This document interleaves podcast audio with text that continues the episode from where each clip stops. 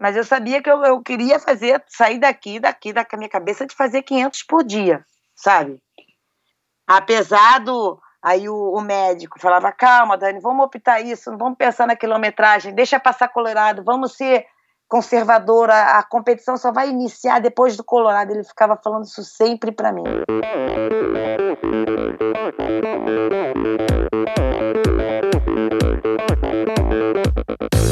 Oi, eu sou a Fernanda Keller. Eu sou João Amoedo. Sou Poliana Kimoto. Aqui é o Murilo Fischer. Aqui quem fala é Ronaldo da Costa. Olá, sou Henrique Avancini. E, e esse é o Endorfina, Endorfina Podcast. Podcast. Endorfina Podcast. Tamo junto, hein? Sou Michel Bogli e aqui no Endorfina Podcast você conhece as histórias e opiniões de triatletas, corredores, nadadores e ciclistas, profissionais e amadores. Descubra quem são e o que pensam os seres humanos que vivem o esporte e são movidos à endorfina.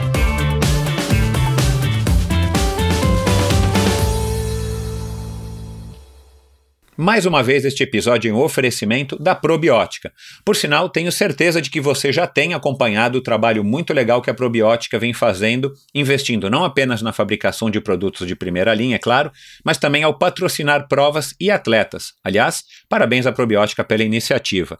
Estamos precisando de empresas que acreditem no esporte de uma maneira sustentável e o apoio aos atletas profissionais é uma parte importantíssima nesse processo.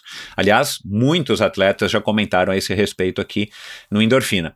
A probiótica produz uma linha específica de suplementos da mais alta qualidade para os esportes de endurance, tanto para os seus treinos quanto para as provas. Você encontra uma linha completa de carboidratos, desde o tradicional Carbap Gel até o Carbap Pós 4x1, diversos tipos de proteínas, energéticos como a D-ribose e a destrose, glutamina, creatina e os BCAAs que seu nutricionista já deve ter recomendado.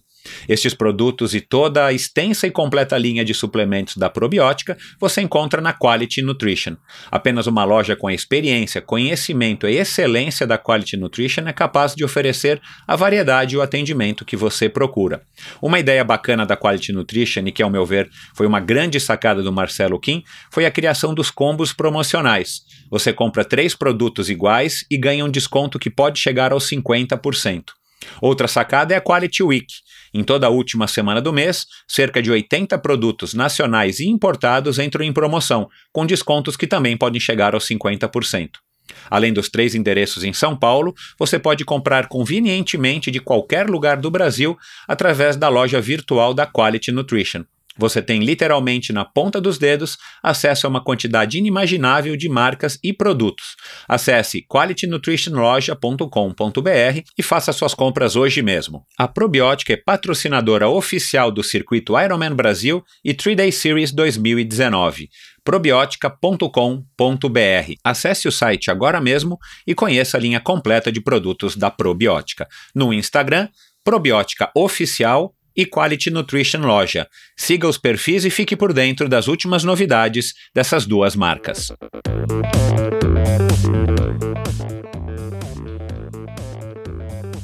Olá, pessoal, sejam bem-vindos a mais um episódio do Endorfina Podcast.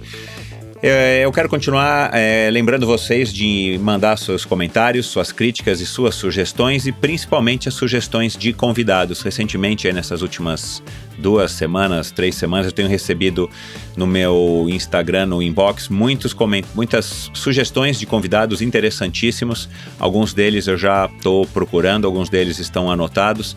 Eu gosto de estar tá ouvindo aí as sugestões de vocês, porque, claro, eu não consigo estar tá antenado em, em, todos os personagens, todo mundo que está fazendo aí a sua, construindo a sua história é relevante aqui no mundo do esporte de endurance. Então, muito obrigado a vocês. Continuem enviando. Se você não enviou, vai lá e envia. E pedir também que vocês deem feedback para os meus convidados, se vocês gostaram, não gostaram, o que, que vocês acharam deles, elogiem, façam perguntas. Eu tenho recebido dos convidados algumas respostas super positivas, eles têm adorado essa interação com você, ouvinte, através do Endorfina.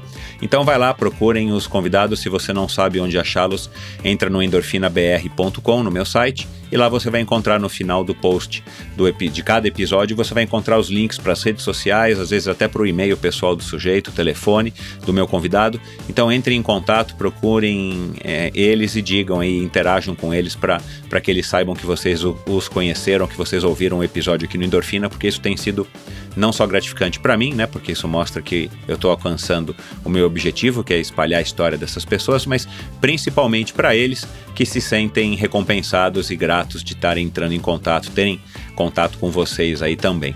Então é isso. Pra... E claro, continuem aí apoiando, espalhando endorfina, né? Ouçam, espalhem, é, com, compartilhem nas suas redes sociais, nos seus grupos de treino, nos seus grupos de WhatsApp. Espalhem a palavra do endorfina, que isso tem feito o endorfina crescer a cada dia. Eu já disse isso, acho que aqui anteriormente. A cada episódio, a, o número de ouvintes só cresce. Isso para mim é, mostra que eu estou no caminho certo e, e, e me dá motivação para continuar trabalhando e buscando cada vez convidados mais interessantes. Aliás, convidados interessantíssimos estão aí na, no pipeline para os próximos episódios. Continuem ligados. E se você chegou agora e você ouviu o episódio da semana passada com o Marco Faria, é, muito bem-vindo, espero que você esteja curtindo o Endorfina. O episódio teve uma repercussão enorme, um cara é, muito bacana. Então, muito bem-vindo, espero que você goste desse episódio de hoje, que é com a nossa é, maior ciclista de ultradistância do Brasil e uma das melhores do mundo, a Daniela Figueiredo Genovese. Para quem não sabe ainda a história dela, ela venceu nada mais, nada menos do que duas vezes, as únicas duas vezes que ela participou, né? E eu falo únicas porque ela tem um aproveitamento de 100%, não porque é pouco. Na verdade, participar do Race Across America, para quem já está mais familiarizado aqui com endorfina, sabe ou faz ideia de o quão difícil é. E a Daniela Genovese participou em 2009 e depois e ganhou e participou agora em 2019, 10 anos depois, no alto dos seus 51 anos e venceu novamente uma batalha e épica, como ela contou agora nessa, nesse nosso bate-papo que vocês estão para ouvir. E a gente vai falar de tudo, vai falar do começo dela no jiu-jitsu, campeã de jiu-jitsu de bodyboard, ela, ela é uma multi-atleta uma pessoa que se descobriu para o ciclismo é, relativamente tarde, não, tarde, com 27 para 30 anos, e ela é, se apaixonou, foi se apaixonando pela modalidade, também não foi amor à primeira vista, ela começou com o mountain bike, começou com corrida de aventura, nessa, nessa empreitada aí de, dela com a bicicleta, e ela acabou enveredando para as provas de longa distância. E vocês vão ouvir aqui direitinho, em detalhes, a trajetória dessa grande e fantástica atleta de ciclismo de ultra distância que nós temos aqui no Brasil.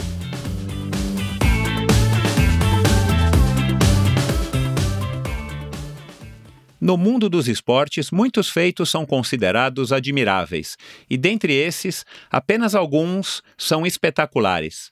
Agora, há uma categoria de atletas que se distingue ainda mais por meio de suas conquistas.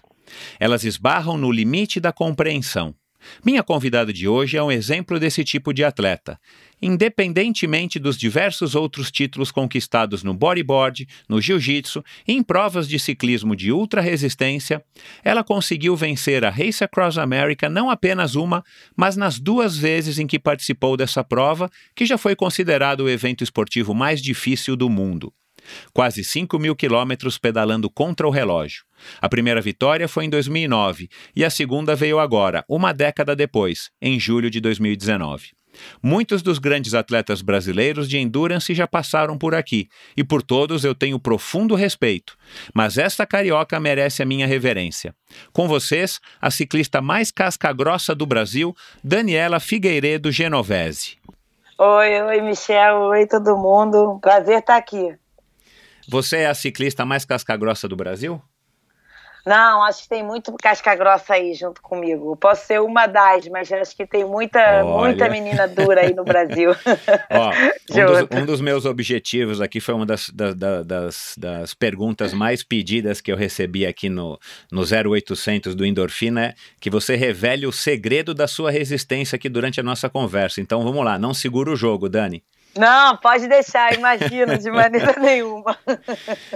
Mas vamos lá, você, você a princípio está indo e vindo aí direto para os Estados Unidos, né? Teu marido abriu uma academia em Boise, na maior cidade de Idaho, que é um estadozinho pequeno ali no, no, noro, no nordeste, noroeste americano, né? Quase ali isso, fronteira isso. com o Canadá, ali perto de, em cima de Nevada e tal. É, da onde é, você se pretende mudar para lá, é isso? Vamos, a gente vai se mudar para lá agora com o meu. Vou levar com o meu filho pequeno, de 12 anos, Aham. agora em janeiro, é o próximo 2020. Agora a gente está lá e cá. Porque o plano é abrir mais outras academias, ele trabalha com jiu-jitsu. E esse lado ali dos Estados Unidos é uma região onde ele quer expandir a escola dele, né? Então aí eu Legal. tô nesse projeto com ele. E aí com isso lá também é bom pro ciclismo. Eu tive lá, conheci, pedalei, é uma região muito boa assim para pedalar, apesar do frio, dá para pedalar no ano todo, sabe? Aham. Neva uns três ou quatro dias assim no ano. Você conseguindo Ótimo. lidar com o frio, você consegue treinar. É. Que legal. E a gente tá nessa, nessa mudança aí. E por curiosidade, né, uma cidade que pouco se ouve falar, né, pelo menos aqui dentro do Brasil, tem alguma característica específica? Porque eu dei uma pesquisada aqui antes da gente começar a conversar e vi que são duzentos e poucos mil habitantes, né? Para o nosso padrão brasileiro é uma cidade muito pequena. Não, é uma cidade muito pequena, assim. O, o fato da gente estar indo lá é porque meu marido já, já conhece essa região, já, deu, já dá seminário lá desde 2002. Ah, Então ele já tem um grupo, claro. assim, de alunos, assim, Aham. pra gente estar iniciando. E é uma cidade que ele sempre gostou. Mas eu, eu, a família, a gente ainda não conhecia. Aham. E eu comecei a conhecer esse ano e fiquei assim, gostei. É uma cidade bem que você falou, pequena, rural. Assim, O bom, Antônio, o Antônio curtiu, vai estudar lá, né? Vai mudar numa idade aí, ele tem o quê? 12 anos, né? Você 12 falou? anos, é. Ele tá curtindo. Que assim, pra espanto, né? Eu, na idade dele, eu não ia querer estar saindo de jeito É, perder todos os amigos, né? Querer É. se afastar e tal, né? Mas ele tá curtindo, ele tá empolgado, então acho que isso vale o investimento, assim, pela Ah, educação dele, o momento claro. dele agora. Nossa, Claro. então. Claro, claro. É, aliás, eu acho que eu passei por Boise no único Race Across America que saiu de Portland, no Oregon, que foi em 2001 que eu participei. Eu tenho quase certeza, não tenho como resgatar Ah, aqui agora o percurso. É, é, porque eu, tenho, eu tive olhando aí no mapa, né, para ver também exatamente onde é É. que ficava, e eu vi que ela, ela fica meio no sentido mesmo pro sul, sudeste, Logo na assim. saída de Oregon, né? É. Você passa o Rio, realmente. Eu acho que eu passei por Boise, mas não me recordo. Mas legal, bacana, boa sorte aí pra vocês. E, e o jiu-jitsu brasileiro, mais do que antes, eu acho que ele continua vendendo bastante nos Estados Unidos e no mundo, né? Um produto interessante ainda, né? É, verdade, é verdade. Tá em franca expansão, assim. Que ótimo, é que legal. Bom, vamos lá, você é carioca, né? Dá pra perceber pelo teu sotaque. Como é que foi tua infância aí no, no Rio? Eu imagino que você venha de uma, de uma família aí de classe média, média alta, né? E, e, e como é que você foi parar no ciclismo, né? Um esporte super pouco. Você tá com quanto? 55? 51, Daniel? 51. 51, perdão, é. É. 51 Ah, anos, problema, né? é. É, é um esporte, é um esporte que eu tenho, né, praticamente 50, a gente é da mesma idade. É, é um esporte que a gente não tinha na infância, assim, a possibilidade de praticar, né? Como é que você é, teve a, a- sua relação com os esportes na tua infância e de onde que surgiu o ciclismo? É, o ciclismo veio mais tarde, né? O ciclismo veio lá quando eu já estava com perto de 30 anos, já era casada, tinha dois filhos. Legal. Eu comecei no esporte com garota, com atletismo, correndo, assim, com- assim, era uma garota muito quieta em casa, e minha mãe botou numa academia de ginástica quando eu tinha uns 14 anos, 13. Aí aquela coisa de corrida de academia, Sim. Aí eu participei e fui convidada para fazer parte de uma equipe para treinar no Célio de Barros. Aí eu comecei assim, Legal. minha carreira, meu, minha coisa, vida assim com esporte, foi 13, 14 anos com atletismo, que depois migrou para o bodyboard, quando eu tinha assim uns 15 para 16. Aí eu já perdi meio o encanto de ficar indo para o Célio de Barros, pegar ônibus para ir treinar, sabe? Aham. E comecei a competir no bodyboard. E aí foi migrando, foi assim, faculdade, estudei educação física, trabalho com isso. Aí conheci jiu-jitsu, luta na, lá da minha casa. Aí onde eu conheci meu marido, aí comecei a praticar mais o jiu-jitsu, assim, competindo. Sempre gostei de competir, né, na realidade, desde garota. E aí o jiu-jitsu veio crescendo muito, assim, fazendo parte da minha vida tanto como esporte e a gente como trabalhando, meio de vida, né, de sustento, né? O seu marido, quando vocês se conheceram, né, na época, o seu futuro marido, ele já tinha academia Aham. ou ele era apenas lutador?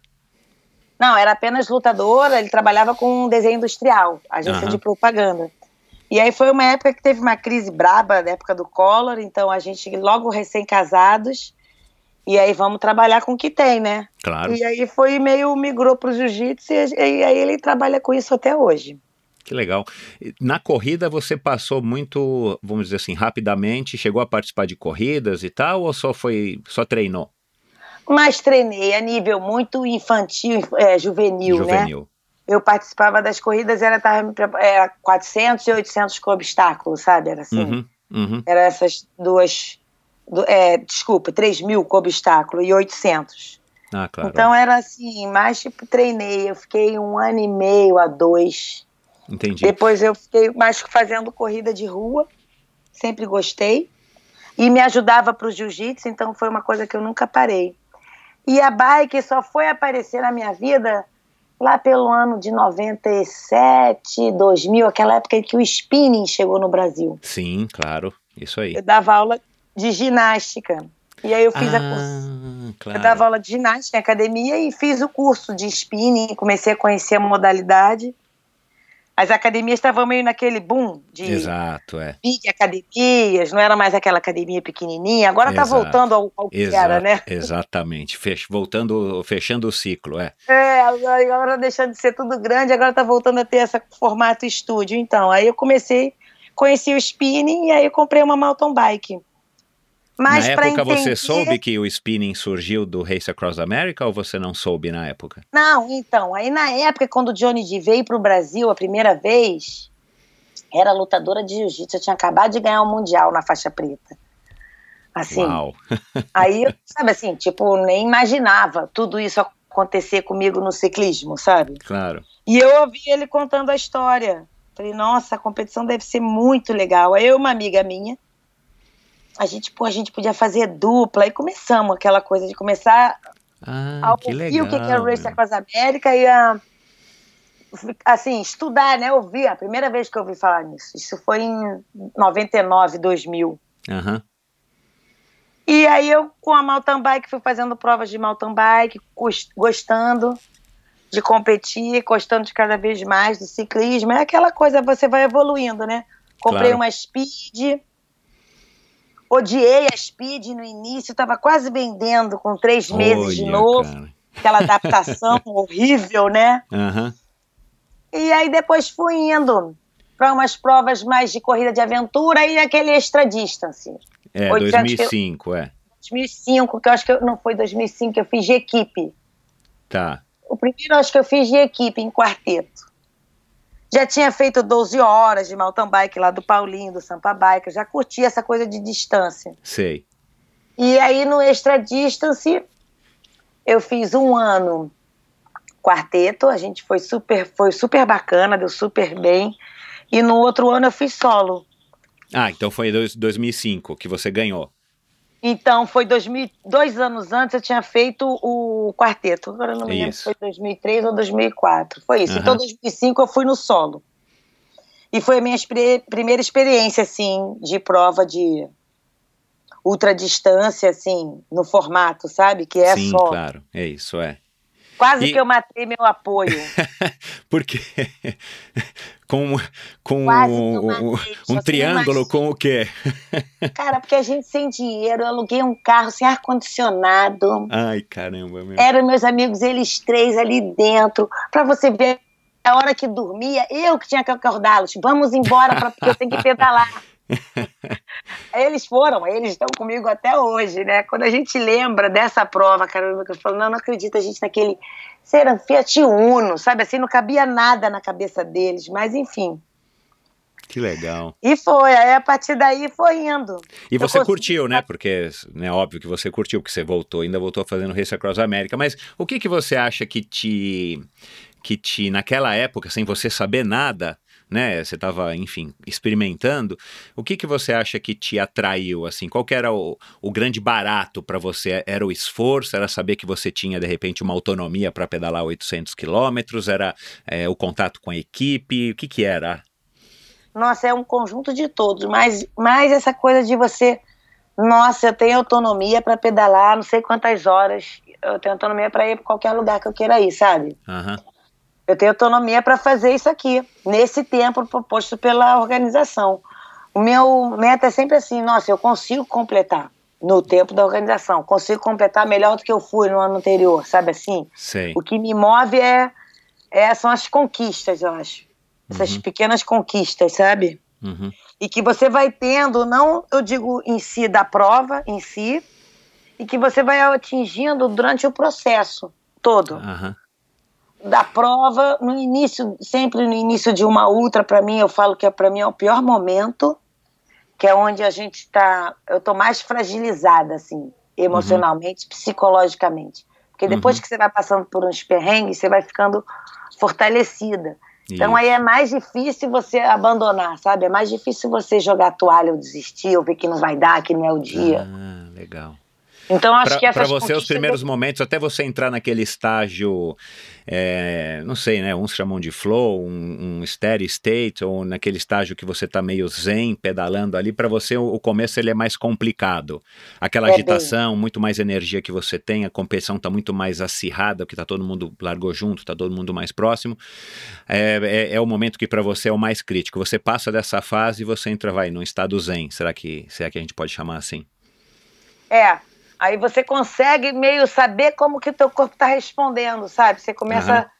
a, tipo, a partir de quando passa esse momento que você fala que você não tá no teu ritmo, você tá no ritmo da tua prova, você tá com os adversários, você, né, aquela coisa. É. Então depois você sente mais ou mal ou bem que você já tá se conhecendo, você tem um pouquinho de controle sobre Aham. você, sobre o seu ritmo. Aham. Entendo. E aí consegue botar em jogo tua estratégia, você começa a ter mais, assim, a prova em si na tua mão, sabe? Uhum. Independente se você tá liderando ou não, sabe? Mas, tipo, pô, eu tô bem, tô comendo, tá caindo bem assim, não tá caindo, sabe? Você Uhum. meio se vê, né? Para esses 800 quilômetros é, que você fez no Extra Distance 2005, foram os seus primeiros 800 diretos, você tinha feito só quarteto. É, como é que você se preparou fisicamente? Você mudou alguma coisa ou você foi também, com o olhar de hoje, né, com uma super experiência que você tem hoje, você foi completamente crua? Eu fui. Não, crua eu nunca vou. Aham, para nenhuma prova, assim. para nenhuma. Sabe, eu, eu procuro. Crua eu não vou. Eu vou sempre me preparar. Eu posso não estar como eu gostaria, né? uhum, Mas eu me preparei bem. Eu não me lembro, vou te falar com sinceridade, mas eu me preparei com a mesma carga como eu faria um volume quando estava me preparando para as provas de 12 horas de mountain bike, sabe? sim, sim. Tanto que eu fui bem, a minha estratégia foi muito conservadora nessa prova desses 800 quilômetros. A gente, com essa minha amiga, que a gente, ela me conhecia muito bem, a gente foi fazendo pernadas, mesmo quando eu não precisava descansar, eu descansava. Uhum, Eu dividia as pernadas, sabe? aham, Ah, vamos fazer uns 180, depois de fazer 150, depois vamos dividindo as pernadas, mesmo quando eu não tinha necessidade. uhum, Então, funcionou, claro. funcionou. E você chegou, obviamente, você chegou bem, né? Não, não sei se estava sobrando, mas você chegou tranquila, não chegou extenuada. Não, assim, não. Cheguei assim, andando, com o pescoço Claro, bom, né? Sim, sim. Cheguei aí- bem. E aí surgiu o. Você ficou sabendo do desafio 24 horas, né? Aquela prova que eu organizei lá em Fortaleza, que era seletiva para o Race Across America em 2008.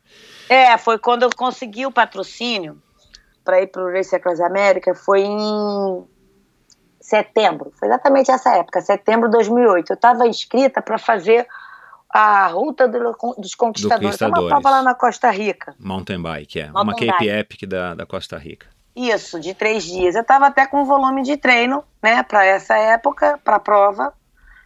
E aí eu vi que tinha que me qualificar para a RAM. Foi aí que eu soube das 24 horas. Aham, E não tinha mais, né, os 800 quilômetros em São Paulo. exato. É, acho que 2005 foi o último ano, se não me É, engano. e a etapa que qualificava era lá em Fortaleza. E aí foi que eu fui e me inscrevi. E tinha aquele fator que você lê no, no site, né, do Race Across América, fala assim, ah, para você se qualificar, você tem que, feminino, tem que pedalar 400 milhas É, em 24 horas. Eu, beleza? Tem que pedalar 400 milhas. Comecei a ficar fazendo minhas contas, né? Falei, beleza, vamos lá. Quando eu fui no site da sua prova, que eu vi que ninguém fazia 400 milhas naquele circuito, Tá louco, é.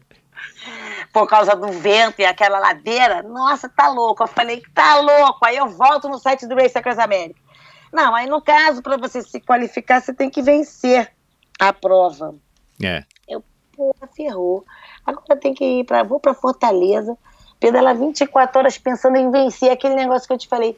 O que, que me move? Pô, é- pra mim é o challenge é meu pessoal, entendeu? Eu Uhum. completar bem. Às vezes eu completar bem, eu venci, entendeu? Às vezes eu completar bem, fiquei em segundo. Exato, exato. é. Eu fiquei em terceiro, mas eu não vou para uma prova, caraca, eu tenho que vencer, eu vou pro Race Across America agora, 2019. Não é porque eu já ganhei um monte de prova que eu tenho que chegar lá, eu tenho que vencer. Não. Eu queria fazer o meu melhor. O meu melhor era melhorar a minha marca de 2009, tá? Uhum. Então, imagina eu ter que ir para Fortaleza para vencer. Ferrou. Eu falei, mas tudo bem, vamos lá, né? Vamos ver o que, que vai dar. E tava dura para mim. Tinha, um, tinha a Alziane, que eu me lembro que era uma atleta dura do mountain bike, que já tinha. Isso, é. Tinha uma outra menina do Nordeste, tinha a Caroline, É, a canadense. a canadense. Eu falei, ferrou, canadense agora. Mas enfim, vamos lá. E deu certo lá na prova. Eu larguei igual uma doida, cara. Parecia que eu tava fazendo um, um gran fundo, um letap, sabe? Deu sete horas, tudo cheio de cãibra. Enfim.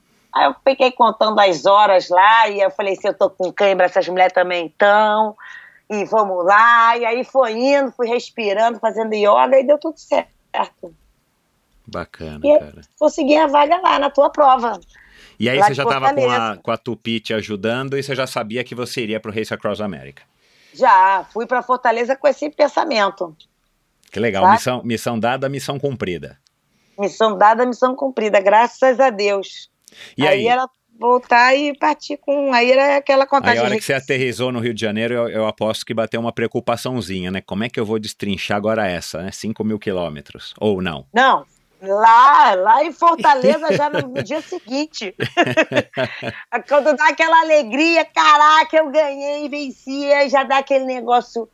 Mãe, a mamãe tava, a mamãe tava comigo em Fortaleza. Eu falei, mãe, como é que vai ser agora 5 mil quilômetros, mãe?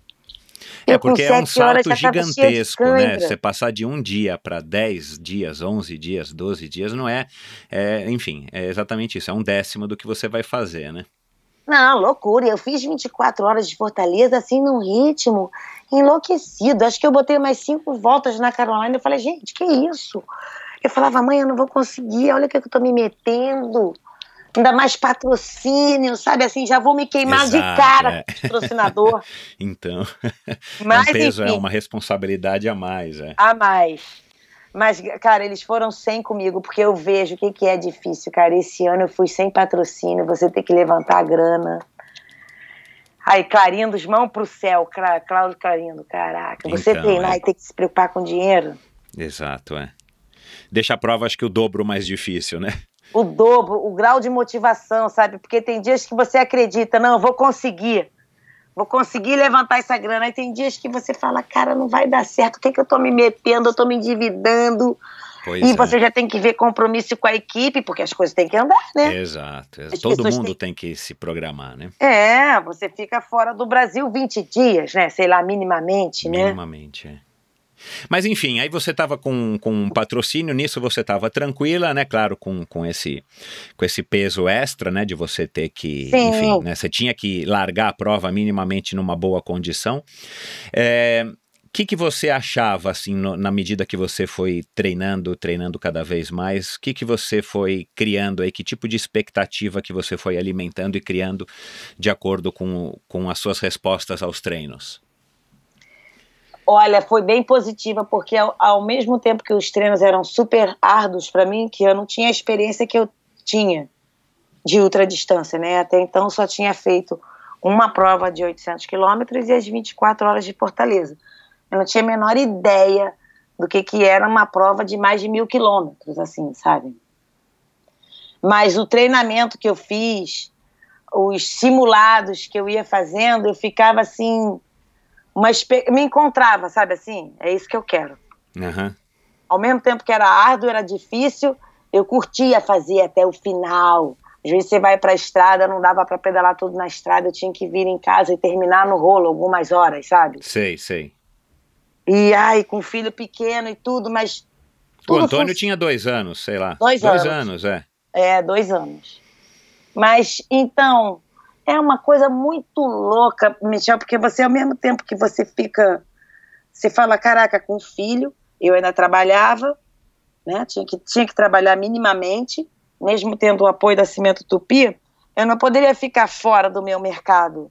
Daniela Claro, exato, é. é. Porque eu sabia que ia acabar a prova, eu ia ter que voltar no meu dia a dia. Exatamente, exatamente. Você não pode dar adeus, né, assim, para os alunos, para todo mundo. Então, mas quando você vai tendo essas pequenas conquistas diárias, tipo cumprir a planilha, nossa, era para pedalar 300 quilômetros, hoje eu pedalei.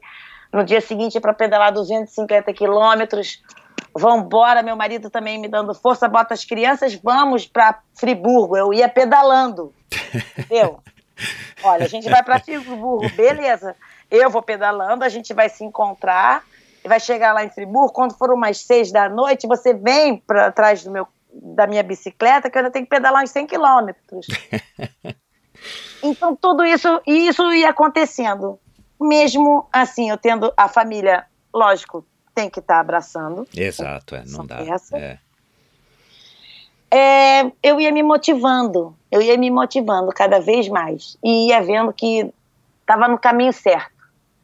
A, a equipe também, as reuniões durante o treinamento que você fica inseguro, a equipe vai te dando força, Ótimo. porque você vai vendo que a equipe também está envolvida igual você, está na mesma briga. É importantíssimo, é. É um Nossa, esporte em é equipe, né? Embora só você que esteja pedalando, é um esporte em equipe. Não tem como fazer sozinho, né? Impossível, é. Por isso que eu acho que isso aí é uma coisa muito legal da ultradistância, né?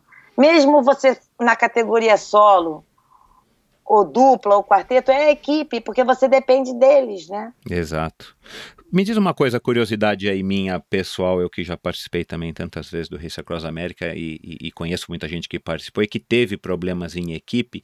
Qual que é a base da tua equipe? Você disse que, é, que tem gente que está desde o comecinho lá no Extra Distance com você. São amigos, são profissionais, colegas de trabalho, é mistura de família com tudo isso. Quem que é a base da tua equipe? Porque a gente vai conversar um pouquinho disso, aliás, você já pode até falar agora, mas eu acredito que tua equipe é uma equipe também campeã, né? É, é.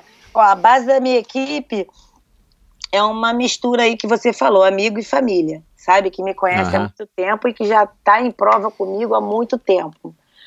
Então eu tenho praticamente três amigos, três elos. Uhum. Um é o meu mecânico e os outros são duas amigas.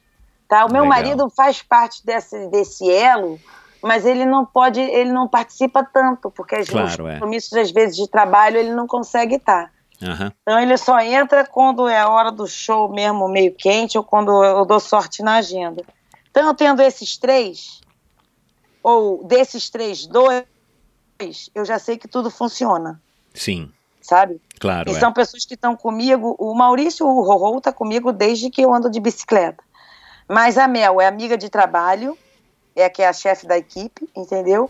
Que E a. Vivian é uma fotógrafa que veio vindo, amiga de trabalho, amiga de prova. Ela veio crescendo junto nas provas, sabe? Bacana. Ela começou participando mais como fotógrafa, sabe? E depois foi se encantando com tudo e hoje e ela cuida da comida, então acaba que ela foi entrando nesse processo desde 2011 que eu fiquei com esses três treinando, a gente treinando muito Legal. a parte muito profissionalizando essa parte da equipe deles de fora de equipamentos de o que leva o que traz a case pronta sabe meio elas Aham. profissionalizaram essa minha estrutura de apoio E você, mas você ainda participa ou você terceirizou? Você delegou, por exemplo, para Mel, que é a chefe da equipe, e ela que resolve, ela só faz algumas consultas com você nas diversas provas que você já participou. ah é total delegado a gente já sabe ela já tem tudo organizado é prova de dois dias prova de um dia prova de mil Caramba, que é legal. esse o calendário é essa case já tá a caixa Legal, Valeu. que estrutura boa. Não, Ah, pro elas Race Across conseguiram- América você leva, você levou a mesma quantidade de, de staffs nas duas vezes? Não, foi bem menos agora, né? No- Aham. Na primeira vez, o staff estava maior porque a Cimento Tupi estava fazendo um filme institucional. Ah, ótimo. então que tinha um terceiro carro. Ah, tá? tá. é, tá, Mas entendi, independente desse terceiro carro, eu tinha mais duas pessoas Entendi. no Race Across America 2009. Esse ano, Foram Eu o quê? fui pra- 11, sem contar o terceiro carro no primeiro? no primeiro, nove. Tá. E agora, eu larguei com cinco. E um carro só. Em um, não, dois carros. Um motorhome e um carro. Aí em Kansas entraram três. Ah, ótimo também. Caramba, cinco com dois carros é complicado, né? da- Complicou bem, Então, complicou bem. E depois, mesmo foi ótimo, porque quando entrou os três, estava no meio da prova. E foi quando o bicho pegou, né? exato. Foi... O bicho pegou o tipo de. Ficou mais race a competição, né? Uhum. Então a equipe toda teve que ralar. Graças a Deus que era todo mundo faixa preta. E de todos que foram, nenhum era estreante de Race Across America. Excelente também isso, né? Outra coisa que, é, dizer, que é legal, As né? Você ter gente pessoas que eram estreantes de Race Across America era a chefe da equipe e a fotógrafa. Aham. Mas de Race Across America, porque de 2011 até 2019 elas fizeram tudo comigo. Aham. sabe? É, já estavam Irlanda, completamente fizeram íntimas, Áustria, né? Claro. Fizeram Michigan, fizeram Oregon. Então, elas meio que estavam dando aula de apoio, sabe? Claro. O pessoal. Mas foi bom que, por exemplo, o médico já era a segunda prova dele. Ótimo. E ele atuou muito na minha estratégia da prova, Uhum. entendeu? Ele é médico, qual especialidade? Ou... É médico cardiologista, é, a especialidade dele é medicina do esporte. Ele trabalha Ótimo. com o Cláudio Gil na Clinimex, é o Dr. João Felipe. Legal. Então é a, é a especialidade dele, sabe? E ele e- Então- e, e, e, e da onde que você, enfim, tira essa importância dele? O que, que você acha que ele é fundamental? Primeiro para minha saúde Claro. e para a saúde da equipe toda. E pelo fato dele me conhecer, eu faço todas as minhas avaliações com ele desde, nossa, muito tempo. Ai, desde a época de jiu-jitsu, sabe? Então, desde Sei. 90, 90 e pouco. Então, ele me conhece muito bem. E ele atua na minha estratégia de me colocar, às vezes, alguns freios. Uhum. naquela, principalmente nesse início que você também é ansiosa, sabe? Eu já queria largar fazendo tipo meio, olha, a minha meta é largar fazer 500 quilômetros por dia. Eu não vou querer fazer 400, 420. Eu só vou descansar quando eu fizer 500 quilômetros. Aham. E ele veio me segurando, Dani, aqui. A questão do Colorado esse ano foi meio complexa, que a gente ficou por 720 quilômetros acima de 2 mil. É. Então, você sabe quando era difícil ali de achar lugar para dormir? Então, ele me ajudou nessa logística. Vamos tentar dormir aqui antes, sair daqui mais, mais descansado, para você tentar andar o máximo possível lá dentro. Então, isso foi muito bom. Assim, foi fundamental. E depois, quando eu tive uma, uma, uma distensão na perna, que aí ele entrou tratando calmamente, como se eu tivesse com febre. Aham. Apesar de eu ter tudo dentro do carro, até de Prospan, que é proibido, eu tinha. Sei. Porque você pensa nessas horas todas, entendeu? Eu falei, ah, cara, por causa de um corticóide, se eu não conseguir, eu não tomo nada, Aham. entendeu? Mas eu levei tudo. Mas se eu tomasse de Prospan, eu ia ser pega no doping, É. certamente. É. Se eu tomasse qualquer anti-inflamatório. É. Então, quando eu comecei a ter esse negócio na minha perna, ele começou a me tratar somente com Tilenol, como se eu tivesse com febre. E isso foi paliativo, o Tilenol, com as massagens que o pessoal ia soltando. Teve mais pro final que eu gritava de dor, mas eu que queria, falava, me dá um anti-inflamatório, e ele ali segurou, sabe? Uhum. Eu acho que se eu não tivesse ele, não sei se eu não, eu- se eu, se eu não pegasse uma caixa de profenide, já sairia tomando. Comendo igual bala.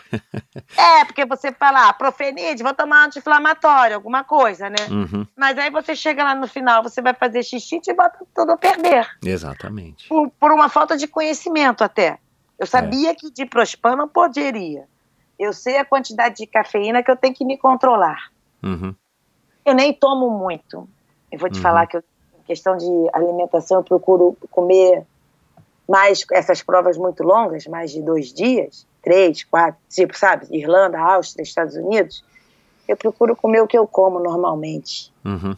Não consigo ficar mais essa coisa de gel. É, empapuça. Gel eu deixei, eu só tomei gel no Race Across América agora, na hora que o bicho pegou lá nos Apalaches, quando a, a Leia colou em mim, e ela tava tipo a 30 minutos de mim, eu, e aí eu fiquei tomando gel de 40 e 40 minutos. Tomei quase todos os gels que eu tinha levado, que eram uns 12, levei 12. 12 de gel. Uau, pouquinho, é. Muito Mas aí isso te ajudou, né, a ter um pouco mais de energia pra segurar o ritmo e abrir dela. ainda mais que eu tava tipo assim, eu tava me alimentando, tava me alimentando super bem, mas botando carboidrato, tâmara, sabe assim? Ou É. então em, em forma de pó, uns pós, tipo pó de carboidrato. É, carboidrato líquido, né? Você põe na água e. É. E de suplementação assim diferente entra a proteína e o resto é comida mesmo.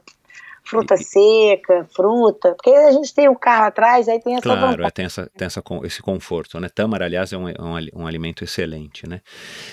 Ô, ô, Dani, e você ganhou a prova lá atrás em 2009, foi uma surpresa total, assim, eh, foi mais ou menos nisso que você acabou de dizer, você fez, eh, você foi para fazer o seu melhor e naquele dia o seu melhor foi vencer a prova, ou você acha que você não conseguiu fazer uma prova como você poderia ter feito, haja visto que é, foi a primeira participação no Race Across América e, e muita coisa a gente pode mudar, porque, claro, são muitos dias, né? Qual foi tua avaliação e essa tua, essa tua é, avaliação do teu desempenho e essa receptividade da vitória, que eu imagino que tenha sido muito inesperada? Foi, foi inesperada. Assim, Michel, foi muito assim inesperada e eu, assim, eu demorei a voltar para o Race Across América, até por ter outras provas que eu gostaria de fazer quando eu descobri o calendário mundial de ultra, mas eu demorei muito a ter a decisão de ficar estimulada a voltar, porque tudo deu tão certo em 2009, Que legal. uma equipe estreante, mas uma equipe estreante totalmente comprometida, assim, sabe, com a Uhum. prova, comigo, a gente acreditar na nossa estratégia da prova e a estratégia dá certo, tipo, como nesse ano aconteceu a mesma coisa, mas não por conta da minha estratégia. Mas é tipo assim, eu fiquei, eu comecei em último, no Race Across América 2009. Porque era aquele negócio que eu falei para a equipe, a gente tem que completar. É igual os 800 quilômetros lá, o estradista da sua prova em São Paulo. Eu falei para minha equipe, a gente tem que completar. Eles dão até 40 horas ou 44 horas, sei lá, para completar. Vamos jogar com o tempo. Mesma coisa no Race Across América. Então, a minha meta era 400 quilômetros dia, 20 horas pedalando. E vamos, assim. Só que no meio da prova, isso eu mantive uma regularidade que quando as meninas foram caindo o rendimento, eu fui me aproximando da, da liderança. É. O Race Across America, eu acho né, é, que é muito assim, é uma prova de quem todo mundo vai cair, mas quem cai mais devagar acaba se dando melhor, não é, É, a maneira que você cai, né? isso? Exato. Eu acho que a maneira que você cai é a maneira que você se levanta. Isso que você falou. É, porque é, é tanto, tanta surpresa, é tanto coisa que você não espera, todo mundo vai ter, né? Então é como que você lida com isso, né? E aí no nono, décimo dia eu peguei a liderança da americana e eu, quando eu passei por ela, eu consegui ter a sorte de ultrapassá-la pedalando, né? É, porque Porque muitas às vezes a gente você- não a vê. pessoa tá dormindo, você não vê, né? É, Quando eu- e ela tava muito ruim, assim, fisicamente, sem energia. Eu ainda tinha energia, e é isso que eu te falo, tava tudo tão bom, porque todo dia eu ria com a equipe, a gente interagia, sabe? Aham. Tava um astral bom.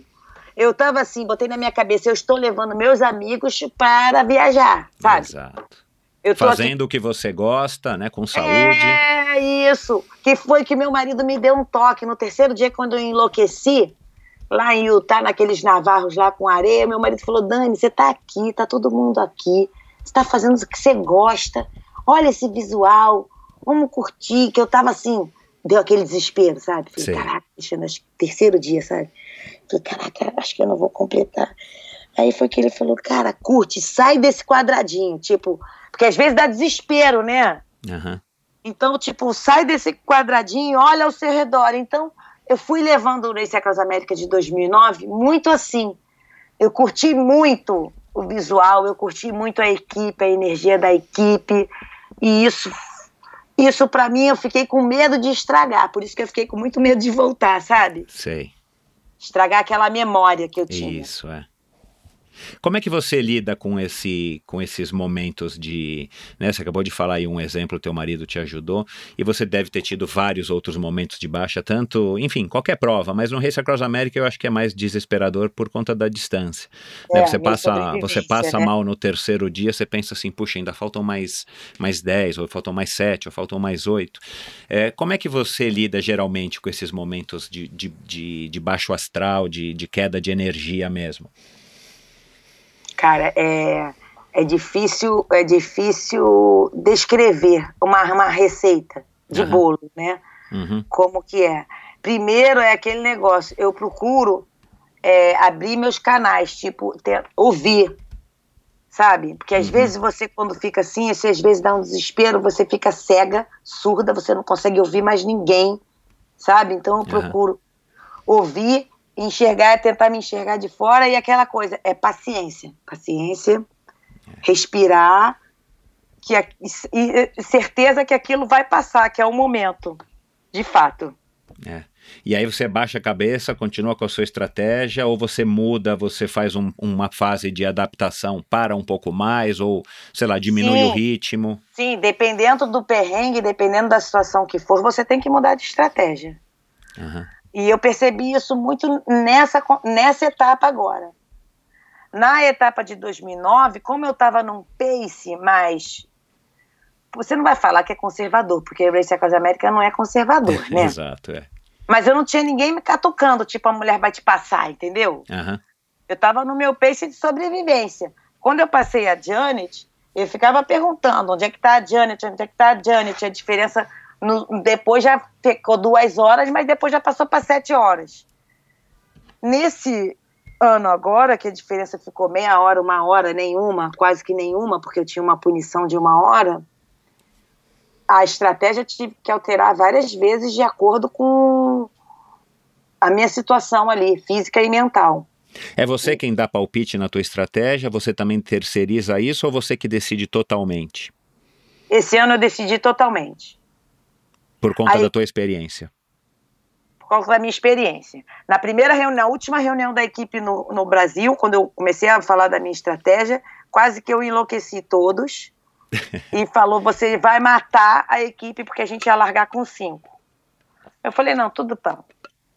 Eu vou, né? Mas eu sabia que eu, eu queria fazer, sair daqui, daqui, da minha cabeça de fazer 500 por dia, sabe? Uhum. apesar do. Aí o, o médico falava: calma, Dani, vamos optar isso, não vamos pensar na quilometragem, deixa passar Colorado, vamos ser conservadora, a, competição só vai iniciar depois do Colorado. Ele ficava falando isso sempre para mim. Uhum. E acabou que a competição para mim realmente só iniciou depois do Colorado. Eu sorte, para mim foi sorte de campeã de eu passar mal no primeiro dia. Uhum. Eu não consegui comer, passei mal, então tive que tirar o pé.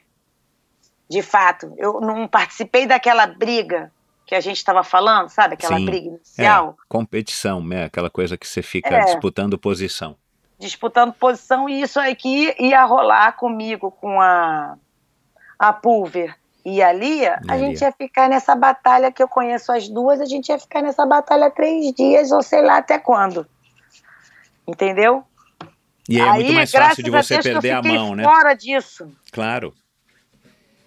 Então ficou as duas as- se batalhando lá na frente e eu me recuperando lá atrás. Tive que ter um ritmo mais conservador. Aí quando eu acabou no Colorado eu já fui me sentindo um pouco melhor, que eu ganhei duas posições. Foi quando eu passei a australiana, austríaca e a japonesa. E quando acabou Colorado, o último pico lá acima dos 3 mil Aí, pô, pô, sabe que eu adorei Kansas esse ano? Michel. Ah, é? Desculpa. Mas Meu é até Deus do céu. brincadeira falar, porque quando eu entrei em Kansas, foi quando eu comecei, a, eu tava conseguindo comer, Tinha acabado de comer sete horas da manhã, quando eu comecei a ficar com fome, tipo apetite. Eu falei, agora eu tô ficando bem. É. O O médico não apetite é um bom sinal, né? Bom sinal. Sabe o que eu comi? Eu entrei sete horas da manhã numa lanchonete, comi um cheeseburger e uma batata frita. Eu não consegui comer todo o cheeseburger, mas metade do cheeseburger, metade da batata frita. O meu mecânico falava assim, cara, ele com o João Felipe, ela tá aqui comendo, doutor, já tá aqui comendo hambúrguer, não sei o que. Ele, ai meu Deus do céu. Eu falei, deixa, doutor Pedro, deixa, por favor. Então me deu um apetite, eu fiquei tão feliz. Eu voei no Kansas. É, e para quem, quem não sabe, né, quem tá, quem tá aqui nos ouvindo não fez o Race Across America ou nunca rodou pelo Kansas, são retas intermináveis, né, um, um, país, um, um estado rural, né, cheiro de, de galinha, cheiro de porco, né, é, um, é, um, é, uma, é, um, é desesperador. São três dias assim. É. E quando eu comecei a pedalar ali, que eu tava me sentindo muito bem, peguei a TT, a TT tava voando, aí eu peguei meu marido. Nessa hora tava só, tava com apoio pequeno, a gente ia começar a encontrar e ia receber minha filha. Ah, a gente ia encontrar legal. minha filha e os outros dois, outro- os outros dois amigos, que iam entrar eles três. A Júlia foi a primeira vez que ela foi? Foi, foi com 16 anos e voltou agora com 26, mó barato. Que legal. Bom, então e aí? foi. Hum? E aí, como é que foi? Aí você Então eu encontrou perguntei eles? pro meu marido onde é que estavam as mulheres, que até então eu não tava, nem sabia. Aham. Sabia que eu tinha passado duas, mas não sabia qual era a minha colocação. E ele falou: Olha, Dani, tem uma que está uns 30, 40 milhas e a outra está mais de 100, tá tipo 200 quilômetros na minha frente, que era a Pulver. Tipo, esquece a Pulver. Exato. Eu falei: beleza, então. Eu vou deixar a Pulver, que a Pulver eu corri com ela na Áustria. Botei na minha cabeça. Deixa a Pulver lá para os Apalaches. Se eu conseguir achar, me encontrar com ela lá no final da prova, eu me dou bem nos Apalaches com ela, se eu estiver bem. Claro. Eu já tinha visto na Áustria que eu subi um pouquinho melhor do que ela. Mas pelo fato dela ser grandona, né? Nessas horas ser pequenininha ajuda, né? Claro, óbvio. Então, e quando foi a Lia, eu falei, eu vou pegar a Lia daqui a pouco, vou tentar pegar a Lia no dia seguinte. Vamos fazer hoje um dia, eu mudei minha estratégia.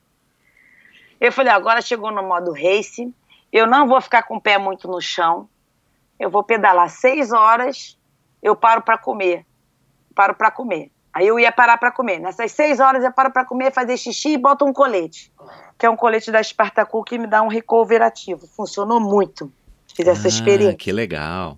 Então, cada seis horas eu botava esse colete de 10, tem que botar 10 minutos. Sim, é um, colete, gelado. que O seu sistema central. Aham. Não é uma coisa de banheira de gelo para perna, sabe? Então eu Aham. botava aquele colete, esfriava o meu central, comia e saía para pedalar outras seis horas. Tipo, tomei um banho de cachoeira, tô zerada, sabe? Claro. Que legal. Então eu parti para essa estratégia. Falei, agora vamos assim. Até eu chegar, até, até vai ser assim. E depois da terceira pausa de seis horas, quando desse 18, né? Quando eu estivesse virando para 18 para 24, eu faria o meu descanso mais longo do dia, que seria de duas horas, a minha parada. Tá É, bom? para você é, é- é- é- faz parte da estratégia parar duas horas por dia parado, pé no chão. Exato. Tá. Então a minha estratégia era assim: três blocos de seis horas direto, parando 10 minutos a 15 no máximo, para essa pausa que eu te falei. E depois, na quando eu viraria a quarta parada de seis horas, eu viria onde é que estava o TS, Claro. sabe assim? Aham. Aquela, aonde é que eu poderia encontrar com o motorhome, para eu estar parando entre 22 horas ou 20 horas, Aham. percebe? Aham. Eu fui nessa estratégia super bem. Eu digo que eu fecharia o Race Across América mantendo essa estratégia super bem. Só que o que aconteceu? A Lia, quando eu cheguei perto dela, ela estava com um carro de mídia que ficou me marcando. Aham. Espiando. Os meus descansos. É. Então, e eu senti que isso estava. Eu não estava conseguindo chegar perto dela. Porque a gente. Você sabe que a gente, mesmo estando com GPS, você tem aquele tempo Exato, é. Tem um delay. o que é que é da, da- como se diz, da confirmação, né, do ponto. né? E a gente ficou meio perdida, ela me marcando, eu via que não percebia. Aí eu comecei para a equipe, olha só, não tem mais essa parada de duas horas, não. Agora a gente vai atacar até E eu peguei, ela ultrapassei a Lia, sem saber, eu e a minha equipe. Ela estava dormindo, descansando. e Ah, aí eu já tá. fiquei ali, eu fiquei ali em segundo andando, ela ficou meio atrás de mim uma meia hora, mas eu tinha uma punição de uma hora. Eu tomei uma punição lá, na- lá em Utah. Uhum. De, per- de Então, errar, errar percurso, não parou no stop. Não, o- lá naquela região de Utah dos Navarros, tem que ficar o carro. O Falocar tem que ficar durante o dia também atrás da gente. Ah, tá certo. E aí era num trechinho de ladeira lá que eu pedi para o carro me esperar lá em cima. Foi na hora que a fiscal passou e a gente se distraiu com essa questão da regra. Entendi. Enfim, eu tinha essa punição, então na realidade eu não estava nada na frente dela, né? Exato, é. Estava ali. Então ficou essa coisa tensa. Eu tive, mas aí eu não consegui suportar mais. Eu vi depois que eu ultrapassei a Lia e eu fiquei na frente dela e depois que eu peguei a liderança lá perto de, pô, é até aquele Ozark, nos Lagos Ozark, tinha até aquele seriado. É. Quando eu cheguei no, Ozark, a, depois um dia depois de eu ultrapassar a Lia, a Pulver teve um problema na cervical. E ela teve que ficar parada algumas horas fora da bicicleta, e foi aí quando eu e a Lia chegamos nela. As três Ah, dormiram num legal. time station lá no Ozark. Uhum. E- mas a Pulver estava muito ruim em recuperação, então saiu eu e Lia juntas, sozinha. A Pulver ainda ficou lá um tempo. E aí, a partir daí, era o sexto dia, foi uma paulada, Michel. Uma paulada como nunca passei assim numa ultra. Nem em ultra de 24 horas. Virou corrida mesmo. Virou corrida mesmo. Numa prova de 24 horas, eu peguei uma paulada dessa assim, mas é 24 horas, né, Michel? Você vai dar uma Exato. paulada nas últimas 3, 4 horas. Exato. E a mulher aí foi assim até meio estressante, dessa coisa da estratégia. E aí a chefe, a Mel, a Mel e meu marido querendo que eu fizesse uma reclamação a respeito do carro dela, de estar atrás de mim, sabe? Aham. E o marido, você é uma bobona, você não tá vendo que os caras não estão te filmando nada, tipo assim. Eles estão querendo saber, até, até quando eu tava dormindo, os caras vinham atrás de mim, tipo, a, a Vívia teve que dar um sai pra lá neles, falava, pô, o atleta tá dormindo, sabe? Olha isso. Aí a Mel falou assim, Dani, você quer fazer uma reclamação? Só você pode reclamar. Eu falei, ai, que saco reclamar, né? Hum. Mas eu me lembro que reclamaram de mim em 2009. Em 2009 eu tomei uma punição, Aham. porque a Janet reclamou do, de um amigo meu, que estava meio acompanhando a gente, sabe? Sei. E eu tomei essa punição. E realmente ele devia estar atrapalhando ela, sabe? Uhum. Sei lá, torcer demais, sabe? Essas coisas. Uhum. Eu falei, ah, então eu vou reclamar. Mas eu reclamei tarde. Porque quando eu reclamei, eles já tinham marcado a minha estratégia toda. Claro. Eu reclamei, ah, ah, e aí eles pararam de ficar marcando. Foram advertidos, né? É, nada demais, assim. Mas, enfim, para me deixar mais sossegada, porque você chega a uma ponto, nem você, a equipe também tá estressada, né? Exato, é isso que eu ia falar. Tá- é estresse pra todo mundo, né? Então é tudo. Imagina, você tá pedalando, aí vem aquele carro dali, aí já tá atrás do carro já tá puto, né? Uhum. Aí me vê eu falando com os caras, aí fica puto, porra, a Daniela ainda tá falando com os caras, sabe? Tipo, eu falei, então vou reclamar. Aí ficou cada um no sua, mas a mulher ali em cima de mim ainda, ela guerreira mesmo, cara, impressionante aí. Foi muito bom a batalha, porque nós duas nos, nos fizemos dar os melhores de nós, sabe? Excelente, é. Quando chegou no. E eu tive a sorte grande de ultrapassá-la pedalando no plano. Eu ultrapassei a vez essa dormindo. Depois, quando a gente saiu junta, ela foi para frente. Eu tive um erro de navegação. Bobeira, assim, braba. A gente já sabia que estava alagado. Teve vários. é, vários. Como que se fala? Avisos. Ah, desvios. vários desvios, porque muita inundação lá do rio Missouri, Mississippi, sabe? Aham. Então a gente chegava assim no caminho, porra, quando via tava o rio, caramba, aí tinha que voltar. Então Uau. nessa hora a Lia passou. E depois, num plano, de madrugada, você começa a ver um- umas luzes, né? Engraçado isso, foi tão divertido no céu.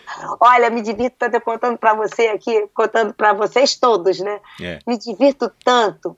que Você começa a ver as luzes, naquele plano, né, que você falou, aquelas plantações. Aí eu chamo o carro de apoio. É. Aí tava a minha amiga, a minha filha e meu mecânico. Eu falo, gente, Beta, é isso mesmo que eu tô vendo lá frente? É o que eu tô imaginando.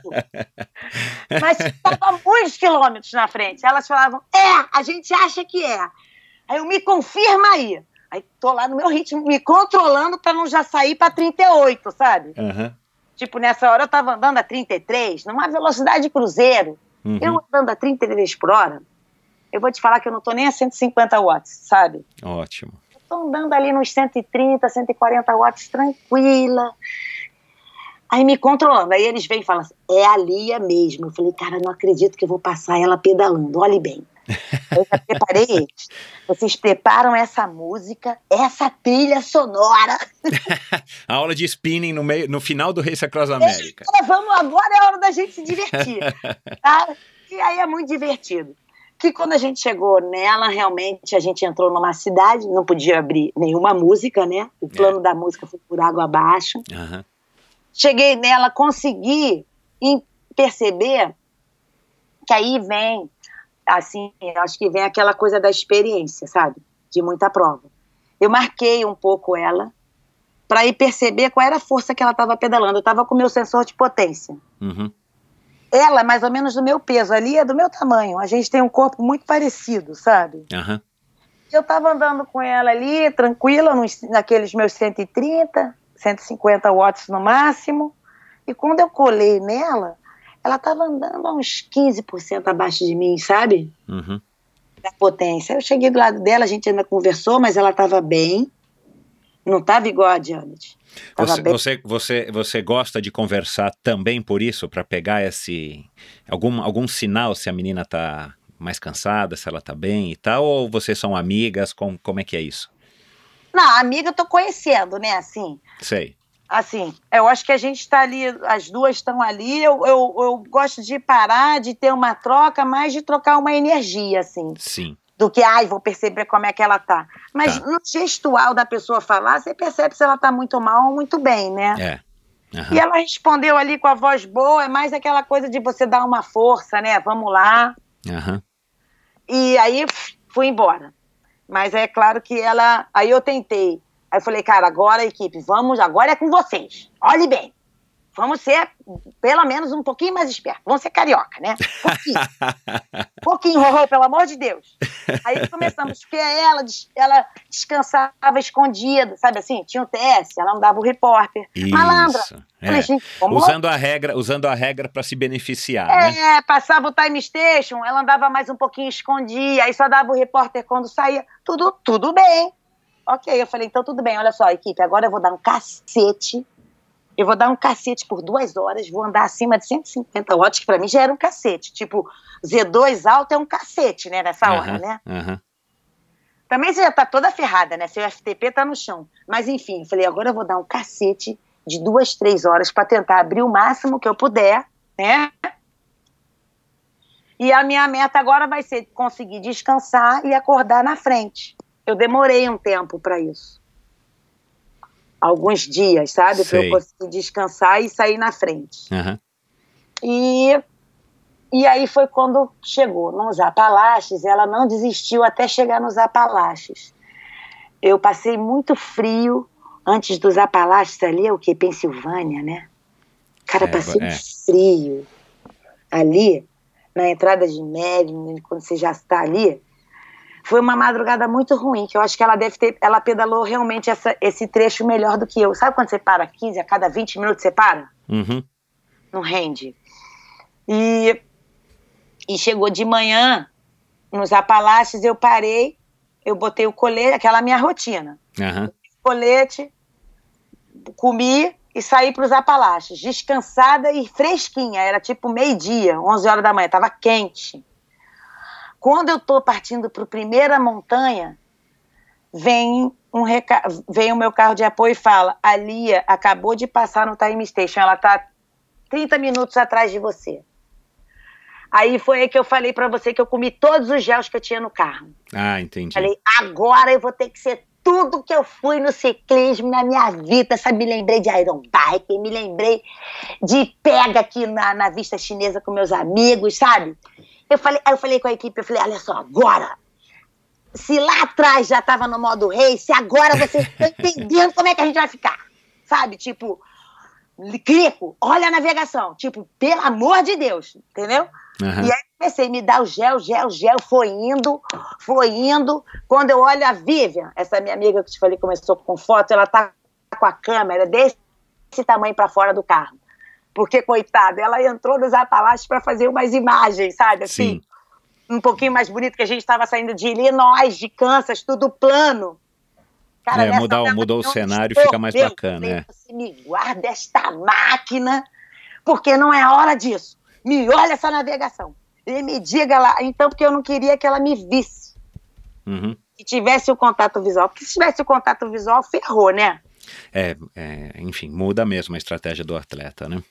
Ferrou. Então aí eu acho que esse foi um momento assim bem decisivo para minha vitória. Porque ali é como eu tinha passado, ela me falou depois. Ela, como ela me passou no plano, eu passei ela no plano e estava pedalando muito fácil. Ela tinha certeza, e ali é muito boa de subida. Aham. Ela tinha certeza que ela, que eu não, que ela era melhor do que eu na subida, que ela ia me pegar nas No, montanhas. nos sabe? Apalaches. Aham. Mas, eu- mas você achou que era melhor que ela, né? Por conta da prova na Áustria. É, não, não, ali eu não. A, a Pulver. A ah, Pulver. perdão, tá certo, eu E eu confundi os nomes. guardando a prova toda pros Apalaches, sabe? Uhum. Quando, tipo assim, eu tô andando bem a 130, 140 watts, por que, que eu vou passar para 160 agora? Sabe assim? Eu Uhum. tenho um Apalaches lá pra frente. Tá Você entendendo? controla tudo na tua potência ou você tem horas que não usa a potência? Não, tem horas que eu nem uso a potência. Eu uso a potência às vezes para me distrair, Ah, sabe? Tem horas que eu legal. tiro tudo da potência e deixo só aquele bichinho andando no mapa, sabe? Sei. e vou na música, vou me distraindo, mas a potência nessas horas me ajuda bem. É, Eu- que você tá no modo, no modo race, né? Que aí É. você, você tem que ter um desempenho mais controlado. É, e assim, tipo assim, eu não vou saber, ah, você vai andar na tua Z3, você vai não, você vai andar no que tá dando, né? Exato, é. Mas o que eu uso a potência assim, eu tô andando assim agora. Pô, Uhum. Dani, você vai conseguir botar 20 watts a mais se você precisar? Sabe? Uhum. Eu, eu, eu- aí eu falo, pô, então eu vou baixar uns 5 watts aqui. Porque se eu precisar de 20 watts assim, não vai dar para mim continuar andando. Uhum. Isso a potência me ajuda muito nas ultras, sabe? Aham. Porque é humanamente impossível. Siga a tua potência, siga a sua frequência. Tem uma hora que você não quer olhar mais nada, Mais né? nada, Batimento não passa de 110 batimentos. é. É. O coração parece que cansa, né? De bater. É, sabe? E nessa hora dessa paulada que eu tô te falando, nos Apalaches, eu andando para lá e para cá, tava andando 150, 3 watts quilo, tava andando 150 watts. Que parecia, hoje em dia, eu andando a 240, 250 no meu FTP, sabe? Tipo, você Aham. tá rasgando. Mas é a sensação, É né? a sensação, é. Parece É que você está fazendo uma força fenomenal e, e teu watts não é tão alto, mas você está se esforçando fisicamente, né? Na, É. na, na- na tabela de Borg você está lá no máximo. No máximo, já tá no 10 over, né? Tipo isso. Ô, ô, Dani, é, antes da gente seguir aqui, que eu tenho algumas per- perguntas aqui que eu anotei que eu gostaria de te fazer, eu queria tocar aqui um recado de uma de uma é, pessoa aí que você conheceu aqui esse ano. Vou colocar aqui. ah, legal. Oi, Dani! Aqui quem fala, Rosecler Costa, Iron Mãe, tudo bem? Bom, primeiramente quero te parabenizar pela sua vitória aí. Tu é muito porreta, mulher. Admiração total por você e pelo seu feito aí no Race Across América 2019. Arrasou, detonou. Ah, Dani, eu tô curiosa para saber uma coisa. Eu queria saber de você o seguinte: ah, nós pudemos fazer o percurso de 1.500 quilômetros juntas, né? Juntas que eu digo na mesma prova. Eu sei o que você passou, ah, e porém você continuou rumo a, ao final do Race Across América. E eu percorri os primeiros 1.500 quilômetros da prova. Eu queria saber de você o seguinte: qual ou quais foram os piores momentos para você nesses 1.500 quilômetros, tá? Eu vou falar para você dois momentos mais marcantes para mim. Um momento marcante foi a subida de Flagstaff, onde a gente percorreu aí 50 quilômetros de subida. Então, uh, foi muito difícil para mim por causa da subida, né? 50 quilômetros de subida é subida pra caramba. E eu ainda cheguei lá no topo. Eu não sei se você pegou isso. Oi. Eu cheguei lá no topo da montanha, estava tendo uma queimada. Então, assim, a gente estava com 3.300 metros de, de altitude e já não estava respirando direito e ainda passei pela queimada. E eu tive um outro momento também muito crucial, que esse não foi tanto corpo, mas foi muito cabeça, que foi na divisa do Arizona com o Utah. Foi um trecho de muito deserto, muita solidão. Eu peguei a transição da noite para o dia, então eu saí com frio, passei calor no meio. Era uma estrada longuíssima, parecia que ela não ia acabar nunca, ela ia dar no meio do sei lá da onde. E ali eu quis desistir, meus staffs já estavam cansadíssimos, a gente já estava com 1.100 quilômetros de prova, uh, rolou um estresse mental e emocional muito grande. E eu queria saber de você, qual ou quais foram os momentos uh, piores para você nesses 1.500 quilômetros, tá bom? Parabéns mais uma vez, beijão e vou te acompanhando aí nas suas peripécias. Beijo, tchau, tchau. Rose Ai, Claire. que legal. Super, cara, super, ela foi super bem, Então, assim, na estreia dela. Então, eu vou te falar que esses 1.500 quilômetros foram um dos mais duros da prova, do percurso, sabe? Para mim, aham. tirando esses 1.500 quilômetros que eu passei esse perrengue nesse início, esse calor, é o Flagstaff. deserto pra gente é, é- é- não, é, é um calor, gente, nem o colete de gelo. Teve até apoio passando mal. Teve apoio que, que quebrou, tipo, apoio foi embora, nem um atleta, sabe? Aham. O apoio quebrou. E realmente esses dois lugares que ela tá falando, eu me lembro perfeitamente. Você Per- pegou essas queimadas lá? Peguei essas Incêndio. queimadas. Teve um momento na prova, eu não sei se ela passou, eu tive que entrar no carro. Numa Ah. passagem, todo mundo a gente teve que entrar no Por carro. causa do, da fumaça. da fumaça, É. do fogo, fazer uma alça de umas, uns, umas seis milhas, quase 10 quilômetros, sabe? Fazer uma Aham. alça para depois saltar, para passar pela queimada. E esse momento, assim, de que ela tá falando de Utah para Arizona, nossa, é, uma, é um falso plano. Sabe aqueles falso plano que vem tipo 1%? É um falso plano, 1%, 2%, sem fim. Sem fim, aquele deserto sem fim, chato pra caramba, e você com o corpo quente e aí esfria realmente. Mas, cara, ela foi uma guerreira, que eu falo. Eu acho que quem quer fazer o Race Across América solo, vale a pena fazer primeiro a Hall. É, eu Porque concordo. você já pega de tudo, né? Você já Exato. pega o deserto, você já pega as montanhas do Colorado, É. sabe? Você pega um pouco desses planos assim chatos que a Clé falou, sabe? Então, e se você passa por isso bem, depois é só é, é multiplicar, né? Tipo assim, é rodar a roda de É, eu, eu acho, eu acho, olhando o, o que eu conheço do Race Across America nos anos que eu fui, né, o percurso muda levemente, mas eu acho que esses primeiros 1.500 quilômetros até Durango, de fato, é isso que você falou. Você pega um pouco de tudo, principalmente o deserto, que para nós brasileiros, é, mesmo você sendo carioca e treinando no Rio com as temperaturas que de vez em quando faz o Rio, faz no Rio, Não, é diferente. é totalmente diferente, né? Você pega as montanhas, você pega frio, né? Então a gente É, pega também verdade. temperaturas às vezes negativas que a gente não tem no, no Brasil. Então eu acho que é realmente é um, acaba sendo um belo de um simulado, né? E a Rose Claire fez isso muito bem. Eu acho que fez muito bem, porque a menina que ela ganhou, ela ganhou de uma italiana, a Celeste, dura. Ah, a olha lá. Celeste italiana dura, eu vou te falar. Eu já corri uma prova com a Celeste nas Dolomitas eu fiz tipo, ela chegou tipo uma hora, uma hora e meia depois de mim, sabe? Aham. Mulher é Bem, boa. Bem, muita gente desistiu nesse ponto, eu acredito. Eu nem sei, mas a gente ouviu muita história de desistência, sabe? Ô, Dani, o que, que mudou na Daniela Genovese de 10 anos atrás? É, você tinha 41, né?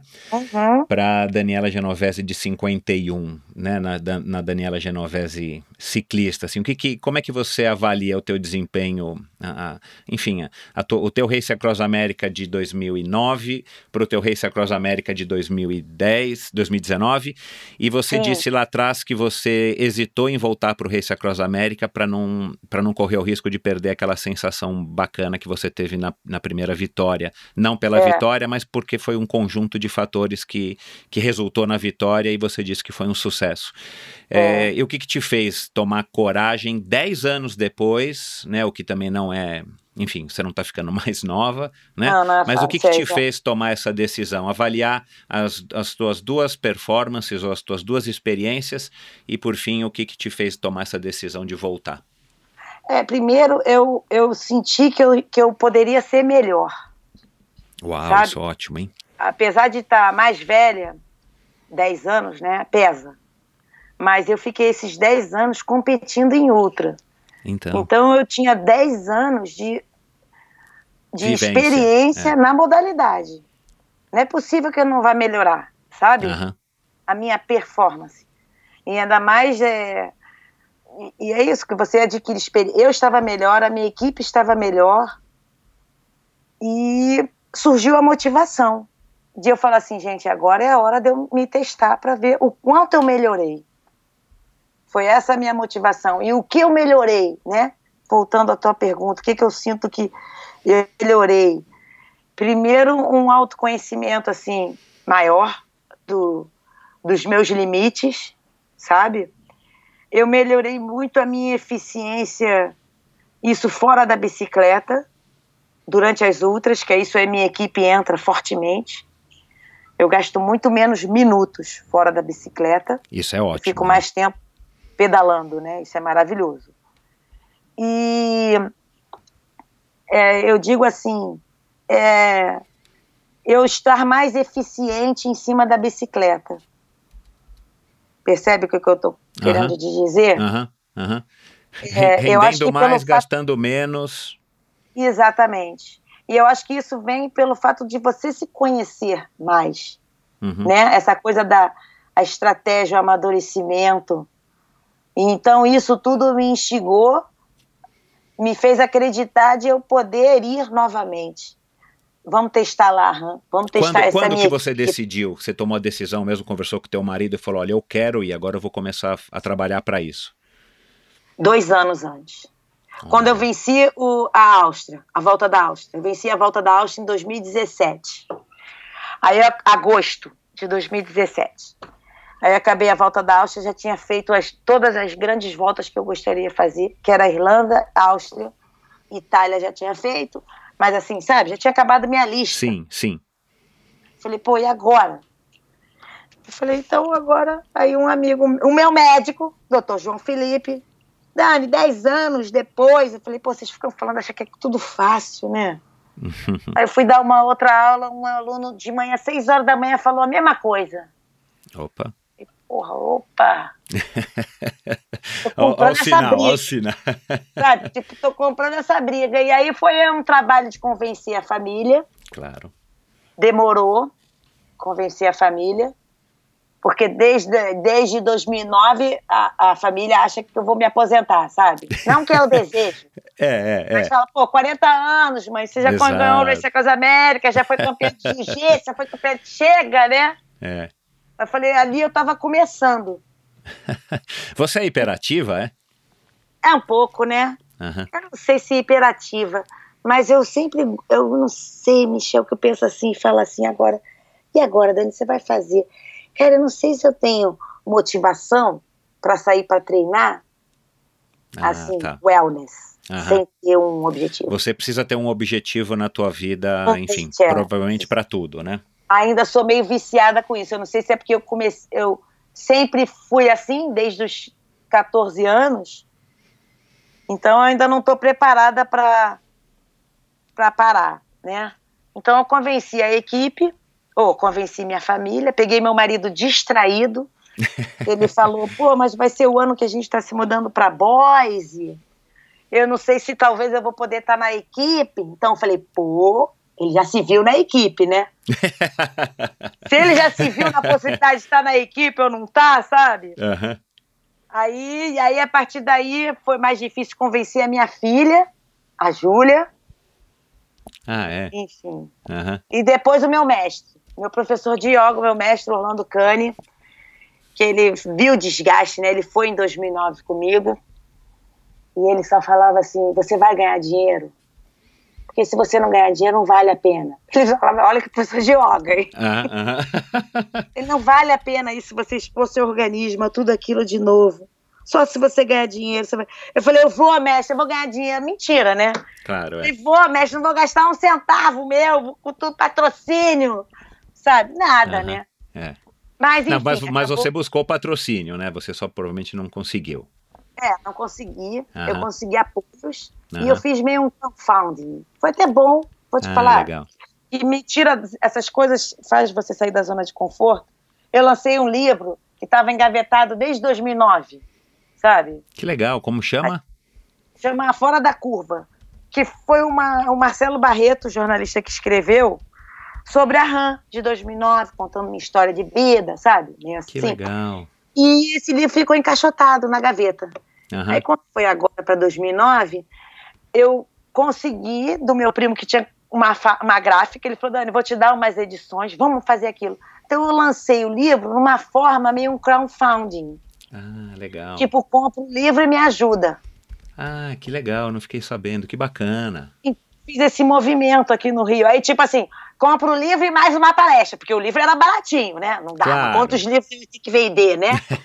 É. Então, compra o livro, mais uma palestra, pô, você ajuda 12 mil reais, sabe assim? Então, e fechei uns combos assim grandes com palestras, Ótimo. fechei uns combos de Que livro bacana. com camiseta, que aí viabilizou todo o dinheiro da RAM, assim, em maio. Maio eu consegui fechar tudo. Uau. Nossa senhora. Na, na- nos 47 do segundo tempo. nos 47 do segundo tempo, sabe? Assim, tipo, maio, eu fechei tudo. Eu tava meio assim, abril, já a história do livro ainda não tinha saído, e já assim, vou ficar ferrada com cartão de crédito, né? Mas horas você. Não dava mais pra voltar atrás, sabe? Tipo, É. agora não dá. Não dá mais pra voltar.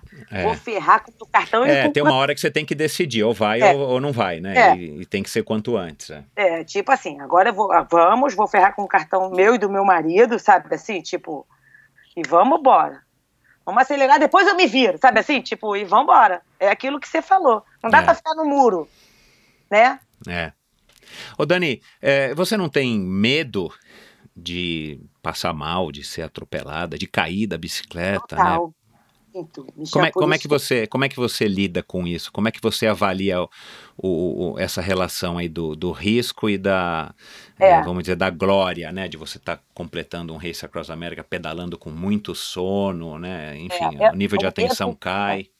A gente, ainda mais a gente, né? Eu não sei você, mas a gente que já perdeu amigo, certamente já perdeu amigo Então, em acidente, né? E amigos que eram zelosos, né?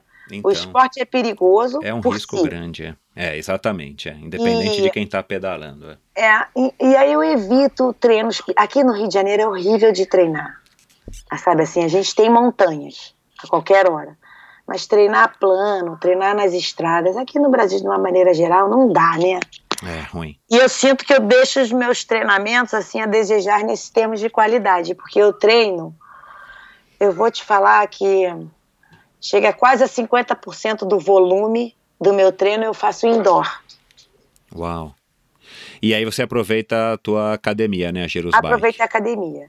Aham. Então, tipo assim, eu treino cinco dias na semana. Eu não treino muito, não, Michel. Não. Assim, eu vejo amigos meus treinando para Ironman, sabe? Treinando para Gran Fundo, eu treino muito similar a Uau, questão de legal. volumes de horas. Só quando eu tô muito perto, que os meus treinos longos ultrapassam de 8 horas, sabe assim? Aham. Mas Você eu- não faz três dias pedalando direto, simulados, assim, mini simulados?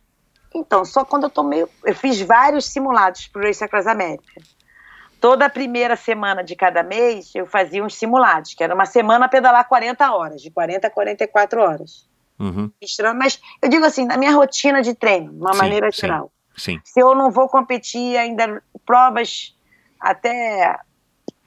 Vai, de mil quilômetros. Eu treino cinco dias na semana. Dois dias com intensidade. Duas Uhum. horas de treino. Uhum, um dia sem intensidade, duas horas de treino.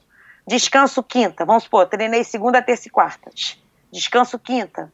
Aí vou treinar sexta e sábado. Uhum. Sexta é um treino médio, com uma intensidade mediana, para já mastigar a perna para o treino longo de sábado. Sábado é um treino longo que varia de quatro a oito horas.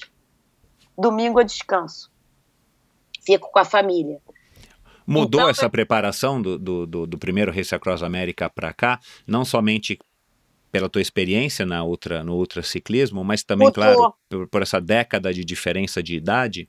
Mudou na questão de horas menos na bicicleta, porque em 2009 eu não usava o sensor de potência. É. Mas os, os simulados que eu fiz para 2009, que são os simulados que eu tinha pego com o Clarindo, sabe, essas semanas que eu tô Sim. te falando, Aham. eu repeti exatamente igual agora para 2019. Você tem tudo anotado, Dani? Tenho. Foi uma conversa longa com o meu coach, entendeu? Porque, Uhum. imagina, o meu coach, o Hugo Parado Neto, ele me treina desde 2010, um ano depois da RAM. Uhum. Com ele, eu ganhei volta da Irlanda, eu ganhei volta da Áustria. E não fazendo nenhum desses simulados loucos, tá? Uhum. Uhum. Os meus simulados eram as outras provas do circuito. Prova de Uhum. 500 milhas, sabe Que é assim? ótimo, né? Porque é um, é um, acaba sendo um treino, entre aspas, É. com estrutura, né? Num país seguro, com mais segurança, Sim. pelo menos. Né? Exatamente. Então, então o Hugo ele sempre foi muito conservador comigo. E eu, assim, aquela. eu- no início, você tem aquela sensação, nossa, eu tô treinando pouco, será que eu tô certa, sabe assim? Sei, sei. E ver todo mundo treinando. Mas eu dei esse crédito de confiança a ele, que estava funcionando com a minha vida de trabalho e meu comprometimento, sabe? Aham. Então eu estava É, conseguindo. é, é, tem que adaptar o treino também a- ao indivíduo, né? No caso, você, É. né? Não adianta querer falar pra você fazer um negócio que você não tá nem fisicamente, nem psicologicamente e não se encaixa na tua vida, né? Não se encaixa, aí você vai chegar na competição com uma carga que você não aguenta nem mais pegar a bicicleta. É. Nessas É, isso o Hugo provas é inteligentíssimo chegar na isso, prova é. com vontade, né, de pedalar, pelo menos. Exato, acabei de falar isso para um amigo meu. Você tem que chegar na prova com muita vontade de pedalar. É. E no Race Across América, mais ainda, né? Mas ainda. Então, essa questão de volume com o sensor de potência me, me auxiliou muito. Essa coisa de eu treinar, ficar menos tempo na, na bicicleta. Uhum. Então, mas eu conversei com ele, eu falei, Hugo, eu tenho que ter esses eventos. Porque eu, tô guardando dinheiro para esse Across América. Eu não vou poder ficar fazendo uma prova fora, a cada Uhum. mês, Uhum, né? Porque a grana claro. tá é. guardada para lá. Então, esses simulados, imagina que é a prova do circuito que eu tô correndo. Eu só fiz 24 horas de Sebre, que foi em fevereiro, Uhum. e depois Que você ganhou, né? ganhei, e aí eu já encaixei essa semana um simulado, sabe? Eu fechei as 40 Uhum. Ah, horas com as ótimo. 24 horas de Sebre. Eu fiz, eu não fiz uma semana recuperação, diminuir volume para a prova. Eu joguei os volumes, uns treinos de 200 quilômetros, já cheguei para Sebre, acelerei. Aí no Legal. outro simulado era fazer três treinos de 300 quilômetros seguidos, no meio da semana longa, sabe? Uhum. Aí um outro simulado que para mim é o mais difícil de todos, que eu fiz em Portugal. Olha, Michel, eu fui fazendo uma ginástica, porque eu ganhei a bicicleta, até então não tinha TT. Aí eu ganhei uma TT, aí eu comprei a Canyon. Pô, aí para trazer a Canyon pro Brasil, caraca, traz eu tentando admissão temporária, sabe, da bicicleta para não pagar uma fortuna de imposto. Falei, quer saber uma coisa? Vou até Portugal pegar a bicicleta.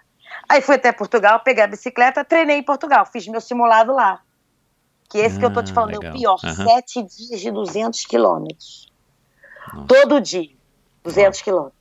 É meio que enlouquece a rotina, sabe? Aham. Todo dia 200 quilômetros. Fiz em Portugal lindamente, tranquilo. Já saía de casa contando a hora, né? Já saí de casa pedalando na estrada. Aham. E voltei com a bicicleta, pronto. Aí depois desse tem um outro simulado que são dois dias de 400, mais algumas outras coisas. E depois foi a RAM. Então eu consegui e convenci o Hugo como? Porque meu, meu técnico falou, Dani, você vai negativar, você vai, não precisa. Eu falei, Hugo, eu preciso disso para me preparar psicologicamente. Não Isso, que eu não tenha é. confiança, se eu vou estar pronta lá na largada, como você sempre me botou. Mas eu preciso estar segura mentalmente, sabe? Assim, É, é, uma é. preparação psicológica esses simulados que a gente tem que passar. é. Vai te fortalecendo. Exatamente. É. E aí ele é realmente é, fez a entender que realmente eu precisava passar por isso mesmo e a gente adaptou o treinamento e aí funcionou. Foi assim. Diga aí três coisas que não podem faltar durante o Race Across América na tua, enfim, na tua prova, na tua equipe. Você consegue dizer três coisas que você não pode deixar de fazer, ou de ter, ou de Sim. sentir? Assim, as É três uma- coisas mais importantes para você. assim, primeiro, eu, eu não, é, eu gosto, eu gosto de estar com a equipe, assim, sentir que a equipe tá bem. Uhum. Se eu sinto que tem algum conflito na equipe, isso abala, me abala muito, sabe? Uhum. Me abala muito. É ter estabilidade na equipe, né? Que esteja um clima tranquilo, clima né? bom, É, um um clima, clima bom. bom. Que clima mais? bom, porque senão não dá pra, pra eu sair do sufoco sozinha, sabe? A gente sempre precisa deles. A outra coisa que é proibido na minha equipe falarem, a não ser que eu pergunte, é, eu não quero saber onde é que estão as adversárias. Ah, legal. Ninguém me avisa. Aham. Ah, Mas quando eu perguntar, tem que saber, na ponta da lista. E rápido, responder rápido. bem rápido, tipo, e me fale sério. Não, porque é uma coisa que eu sou muito competitiva, sabe? Apesar de não, eu, tenho, eu sempre tenho que me controlar minha competitividade nessas outras. Era uma coisa que sempre o Clarindo falou. E assim, sei lá, isso eu, eu não quero correr o risco disso me atrapalhar. Exato, é. é. E, poxa, vou te falar outra coisa assim. Nessas provas longas não pode faltar música. Ah, É o meu é doping. movida a música. É o meu doping, assim. Nessas provas de 24 horas, até de 800 quilômetros, tudo bem. Mas passou da terceira É. madrugada, Pra entreter, né? Fica muito sozinha, né? Fica muito É. quieta, né? é, resumindo, nessas três coisas que eu te falei, eu acho que é o bom humor, sabe, Michel? Uhum. É muita pressão que a gente passa ali dentro. Não É. precisa estar todo mundo. Não é porque eu vou ficar um pouquinho mais leve, vou estar rindo com o meu parceiro, sabe? A gente no final vai estar um pouco mais leve, que vai me fazer perder a prova. Tinha momentos que a- ali é maior pega comigo. Tá? Aí aquele negócio, vo- você passa pelas cidadezinhas, né? Fica os moradores esperando, né? Exato, é super legal. É. Pô, mó barato, eu não vou parar pra interagir. Ó, dane-se que a mulher tá meia hora atrás de mim, que ela vai chegar em cinco minutos. Mas, cara, eu me interagi ali com a galera, me dava uma força. é uma troca de energia legal, né? É, então acho que isso tudo, eu acho que o que não pode faltar na minha equipe é a galera tá com energia boa, É, sabe? é fundamental. É, o Race Across America é mesmo para você a prova mais difícil de todas que você já fez, né? E aí você fez a volta da Áustria, a volta à Irlanda, É. o, o próprio desafio 24 horas, enfim. Ela é mais difícil, claro, por causa da distância ou você acha que tem outra, outra dificuldade? Não, é a distância. É a distância. Eu vou te falar proporcionalmente, né? O que eu passei de sufoco na Irlanda, na Áustria, sabe? Uhum. Mas é aquela coisa, quatro, cinco dias acabou, né? Exato, é. você sabe que, sei lá, daqui a quatro dias você está em casa no, no, no Race Across. América, são muitos dias. Muitos dias. É. Você tem que estar muito preocupado com a tua sobrevivência. Nunca, nada Exato. é certo, né? É. Nada é certo ali. Se a gente perguntar para o teu marido, se ele entrasse aqui agora e a gente perguntasse para ele qual é a, a- a- melhor característica da Daniela como atleta, o que, que ele diria? Perseverança. Você é paciente? Ou essa, essa competitividade te deixa um pouco ansiosa? Me deixa ansiosa. Eu vou te falar que eu trabalho isso desde que eu tinha 14 anos de idade, no- nas competições de bodyboard. Eu tinha febre. E aí, desde então, eu faço yoga. Isso te ajuda a manter aí um, um, um equilíbrio. Me ajuda. Me ajuda bem. No ciclismo, essa pressão pré-competitiva diminuiu bem. Uhum. Em relação ao que eu sofria no bodyboard, nos tatames, sabe? Ringue. Sofria bem, sabe? Calafrio. Ficava com febre, ficava Aham. doente. O ciclismo, como eu comecei já mais velha, veio uma coisa mais assim, low profile. Mas Claro. o meu low profile é esse, né, Michel? Eu sou competitiva, lá, entendeu? low profile de Você 5 na mil quilos. não dorme, entendeu? Eu sou É, mas mais... um pouquinho disso também é gostoso, né? Isso não pode te afetar, ter febre, né? É, Mas é- aquela é- esse nervosismo, essas borboletas no estômago, né? Como o americano diz, é legal porque te mantém mais focado, né? Mais adrenalizado, né?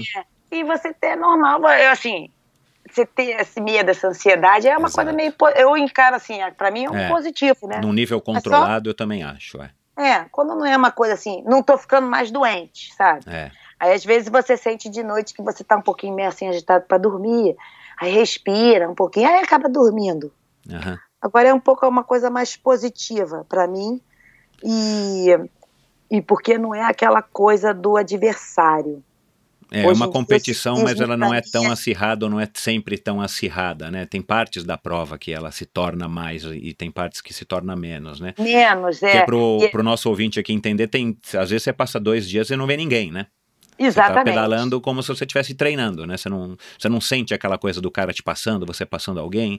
Simplesmente você tá pedalando indo pra frente. É, exatamente. Você tá É. bem, é você com você mesmo, né? A distância, né? Qual é Aí o lado ruim de fazer uma prova como Race Across América, né? Eu imagino, eu, eu quem sabe um dia ainda vou fazer solo, é um sonho pra mim, assim, pra mim Race Across América solo ainda tá na minha lista. é não sei se eu vou conseguir fazer, mas é, qual que é uma parte ruim? Assim, uma parte que você fala, puxa, se pudesse evitar isso, se não tivesse como ter isso, sei lá. Você tem alguma te sequela falar. temporária, como o Cláudio tinha, fica com as mãos dormentes, ou sei lá, Não. tem alguma coisa que é ruim, que te incomoda? Sofri muito pouco com o meu corpo nessa prova. Uau. O que me incomoda é a ausência do sono. É. O lidar com a ausência do sono, que é aquela coisa do perigo. Essa mulher, essa Lia, não dormia. Eu sofri muito com a ausência do sono. Eu tive que Você fazer tem vários. miragem, você dormia pedalando, você chegou a cair da É. bicicleta pedalando, ou Cheguei a dar uns né? cochilos. Aham. E aí, quando eu percebia, gente, eu cochilei nessa curva. Aí eu falava, para, vou dormir. É duro, mas é triste. Eu, eu preciso de 10 minutos para parar, senão eu vou reto, né? Porque eu não me Então, lembro de ter feito essa então, curva. é, é dureza. meu. E aí, realmente, eu paro 10 minutos. É, E é é impressionante acima como de volta tudo, bem, né? É, porque é aquele, sei lá, é o power nap, aquela coisa que 10 minutos passa aquele sonão de fechar o olho pedalando, né? É, Aliás, a negócio- prova diz isso, né? Você é obrigado, É. o teu staff é obrigado a te parar se você estiver colocando a sua própria vida dos outros em risco. Exatamente. Essa coisa do sono é que me, me incomoda, que acho muito ruim. Uhum. Muito Você ruim. tem ídolos no, no, no esporte? Quem são seus ídolos no esporte? Eu tenho muitos, cara. Assim, o meu primeiro que eu me lembro de infância, acho que a maioria era o Ayrton Senna, né? Aham. E uma pessoa assim no esporte que é meu amigo que é meu ídolo mesmo, que eu adoro ouvi-lo, sempre gosto de ouvir é o Bernardinho. Ah, Aprendo que muito começou com a ele. pedalar, né? Tá animado pedalando, Começou a né? pedalar, assim, ele Ele vai fazer um Ironman, é isso? ele fez um olímpico, né? Alguém, algum Agora, ouvinte me disse que ele vai fazer um Ironman, ele tá descobrir. treinando pra isso, eu não duvido muito não. Eu vou ver se eu recebo ele aqui pra bater um papo. Ai, vale super a pena, assim, eu acho que. E assim, o fato dele estar pedalando, ele já melhor, ele agrega, né? Onde ele vai, parece Claro, parece... pro ciclismo é legal, pro esporte, né? Ah, legal, né? então, O ele começou a pedalar atenção. e já dá um boom no ciclismo aqui no Rio, sabe? Então, é, o ciclismo aí cresceu muito nesse ciclismo, enfim, participativo de não Ciclismo profissional. amador, né? Amador, é. É. A Amador explodiu aqui. Mas então, o Bernardinho, pra mim, cara, você fala de ídolo, é uma pessoa que eu escuto, assim, com todos os poros, ouvidos abertos para Legal. absorver tudo que ele E faz. vocês se conhecem? Sim, gosto muito dele. Qual foi a melhor coisa que o Race Across América te trouxe? Qual foi, assim, Ele uma coisa que... trouxe. que- é. Assim, ai, uma autoconfiança de você saber que você pode mesmo, sabe? Aham. Ah, E aquela, tipo, cara, você pode mesmo, pode dar um passo ali. dá medo, dá tudo, mas, cara, você é capaz. Essa- Exato, é, você venceu. Isso né? aí é uma coisa, assim, maravilhosa, assim, maravilhosa. Maravilhosa. E- E a maneira que foi esse ano também. Não Então. estragou nada do de 2009, sabe? Então, que bom, né? Porque isso, isso fica, enfim, é mais gostoso, né? Você, você É, fazer uma prova cereja dessa do bolo curtindo. de 2009, sabe? Agora, 2019. Ô, Dani, e 2029? Calma, já me falaram isso. Um amigo meu que trabalha comigo, que eu fui lá na academia, que ele não me via séculos, que eu falei assim, agora eu vou começar a malhar. Eu tô fazendo musculação, a gente perde muita massa muscular, né? Muita, é. é. Eu falei, gente, tô com 50 anos, aí eu tô na musculação, né? Fazendo série de força. Aí ele, é, Dani, já tô vendo que você tá se preparando pra 2029, até arrepiou. Eu falei, não...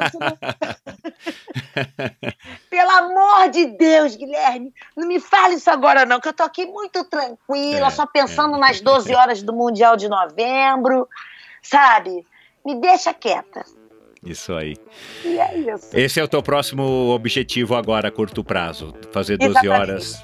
É, pra fechar, porque, porque aí eu, eu, eu tenho provas pra correr o circuito mundial. Que o E por que circuito- não 24, 12? Por que Porque eu 12 já não fiz 24? 24, que é o seguinte. Até 2017, o circuito mundial era por pontuações, Aham. as provas. 24 horas valia 60 pontos, as provas de 500 milhas, acho que valia 120, Race Across America 150, tá? Uhum. De 2017 para cá, eles mudaram a regra e tem muita gente que não está satisfeita com isso. É a velocidade média, aonde para você estar participando do circuito você tem que ter uma prova de 24, uma de 12 e uma de mais de mil milhas. Uhum. E eles calculam a velocidade média nas três e quem tem maior velocidade se Quem tem ganha, maior ganha. velocidade se dá Ah, bem. O que, que acontece? Que é, é justo, mas tipo assim, tira o peso do Race Across America, Uhum. que é uma prova de 3 mil milhas, sabe assim? Entendi. tira o peso de, uma, de um Race Around Austria, que é uma prova de 35 mil metros, sabe assim? É. Tira o peso dessas provas de subida e tirou o, o glamour daquelas provas de 500 milhas, sabe? 500 Entendi. milhas de Oregon, a Rudu, 500. Essas provas que eram bem tradicionais perderam um pouco o peso no circuito mundial. Porque aí tá Quem entrando que algum- regulamenta o circuito mundial? É o CI, não, né? Não, é, o, é da o. MCA, né? Ah, o É MCA, tá. É o MCA que faz. Aham. Então, vamos supor, se eu quero ganhar o circuito mundial, eu nunca que eu vou fazer o Race Across America. Exato. É. Além de você gastar uma fortuna, não, não vai É, tirar o- a vou média que você precisa. da- é, vou fazer a volta da Dinamarca, que é mil milhas, planinho. Vou Aham. fazer de 24 e uma de 12 e vou estourar na média. Mas assim, a galera ainda tem esse Race Across America é o Race Across America. Todo mundo quer entrar. E eu fiz, eu fiz a 24 horas em Sebring. A minha média no Race Across America não ficou tão baixa, perto do que eu fiz na Altra, ficou 19 quilômetros por hora, sabe? Uhum. Então eu vou fazer a É, de tem que ser, é, agora tem que fazer mais com a cabeça do que com o coração, né?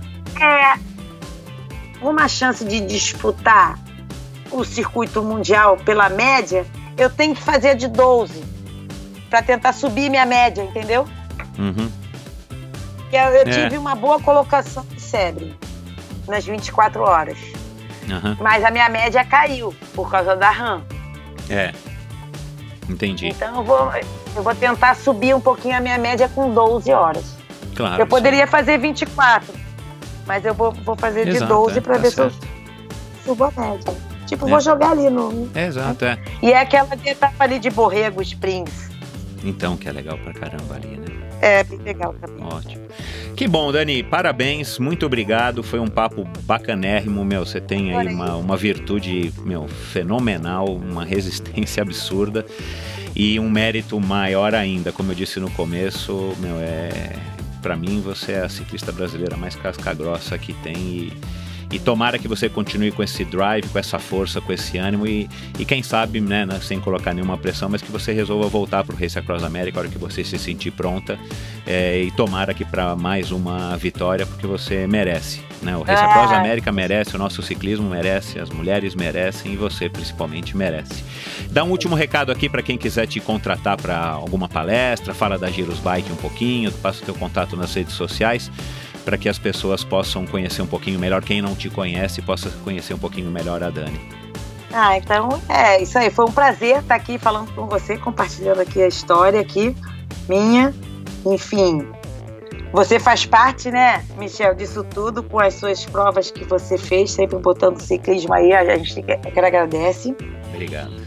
E eu tô aberta aí, dando palestra beça. Graças a Deus, já quem comprou minha palestra lá me ajudando no Race Across América, as empresas estão super satisfeitas, porque agora eu tô voltando com essa história toda de vitórias. Pois é. E qualquer contato, eu tô aí. É só me entrar em contato no Instagram.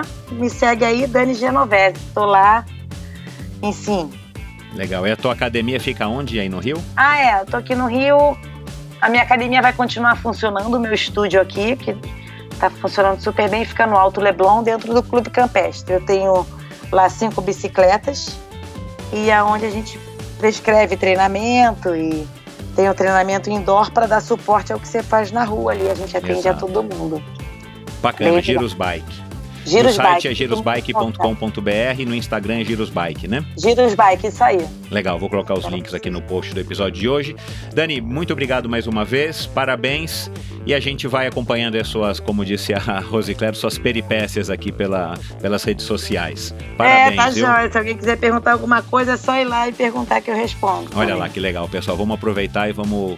É, pegar informações aí, tirar dúvidas e, e parabenizar a grande Daniela Genovese. Valeu. Um beijo. Beijo grande. Tchau, tchau. Tchau. Bom, pessoal, é, episódio sensacional. Essa moça é fora de série.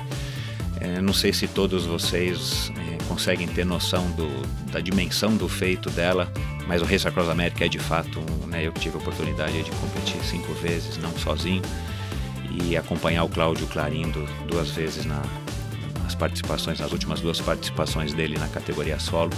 É realmente impressionante, é uma prova que excede, como eu disse aqui no começo, todos os limites aí é, da nossa compreensão. Então, Daniela Genovese é uma mestra nisso e, e, vocês veem que pessoa bacana, que humilde, que, que história curiosa e interessante. Vão lá nas redes sociais dela, deem um alô, perguntem aí para ela alguma dúvida que por acaso vocês não não ouviram aqui o que eu não perguntei aqui, tirem aí suas dúvidas e principalmente podem fazer os seus elogios porque essa nossa atleta merece, tá bom? Obrigado, até a semana que vem com mais um episódio do Endorfina Podcast. Tchau.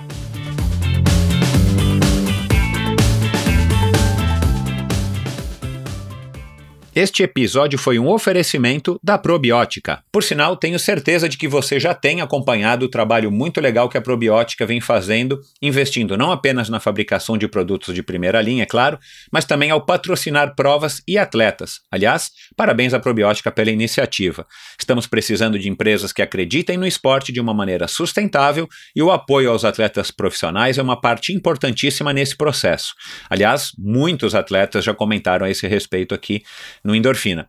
A probiótica produz uma linha específica de suplementos da mais alta qualidade para os esportes de endurance, tanto para os seus treinos quanto para as provas. Você encontra uma linha completa de carboidratos, desde o tradicional Carbap Gel até o Carbap Pós 4x1, diversos tipos de proteínas, energéticos como a D-ribose e a destrose, glutamina, creatina e os BCAAs que seu nutricionista já deve ter recomendado. Estes produtos e toda a extensa e completa linha de suplementos da probiótica você encontra na Quality Nutrition. Apenas uma loja com a experiência, conhecimento e excelência da Quality Nutrition é capaz de oferecer a variedade e o atendimento que você procura. Uma ideia bacana da Quality Nutrition e que, ao meu ver, foi uma grande sacada do Marcelo Kim foi a criação dos combos promocionais. Você compra três produtos iguais e ganha um desconto que pode chegar aos 50%. Outra sacada é a Quality Week em toda a última semana do mês, cerca de 80 produtos nacionais e importados entram em promoção, com descontos que também podem chegar aos 50%. Além dos três endereços em São Paulo, você pode comprar convenientemente de qualquer lugar do Brasil através da loja virtual da Quality Nutrition. Você tem literalmente na ponta dos dedos acesso a uma quantidade inimaginável de marcas e produtos.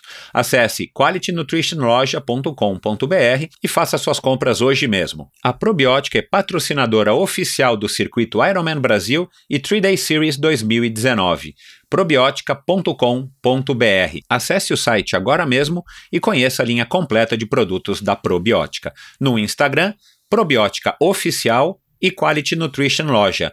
Siga os perfis e fique por dentro das últimas novidades dessas duas marcas. Obrigado por ouvir esse episódio do Endorfina. Acesse o endorfinabr.com, vá no post do episódio de hoje para conhecer um pouco mais sobre o meu convidado e alguns assuntos abordados em nossa conversa. Lá você ainda encontra todos os episódios do Endorfina e uma galeria de fotos da história do triatlon brasileiro. Se você curtiu, colabore assinando Endorfina na iTunes Store ou Spotify e compartilhando com seus amigos. Lembre-se de enviar suas sugestões, críticas e comentários através do perfil Endorfina BR no Instagram ou através do Endorfina com Michel Bogli no Facebook. Um abraço e até a semana que vem.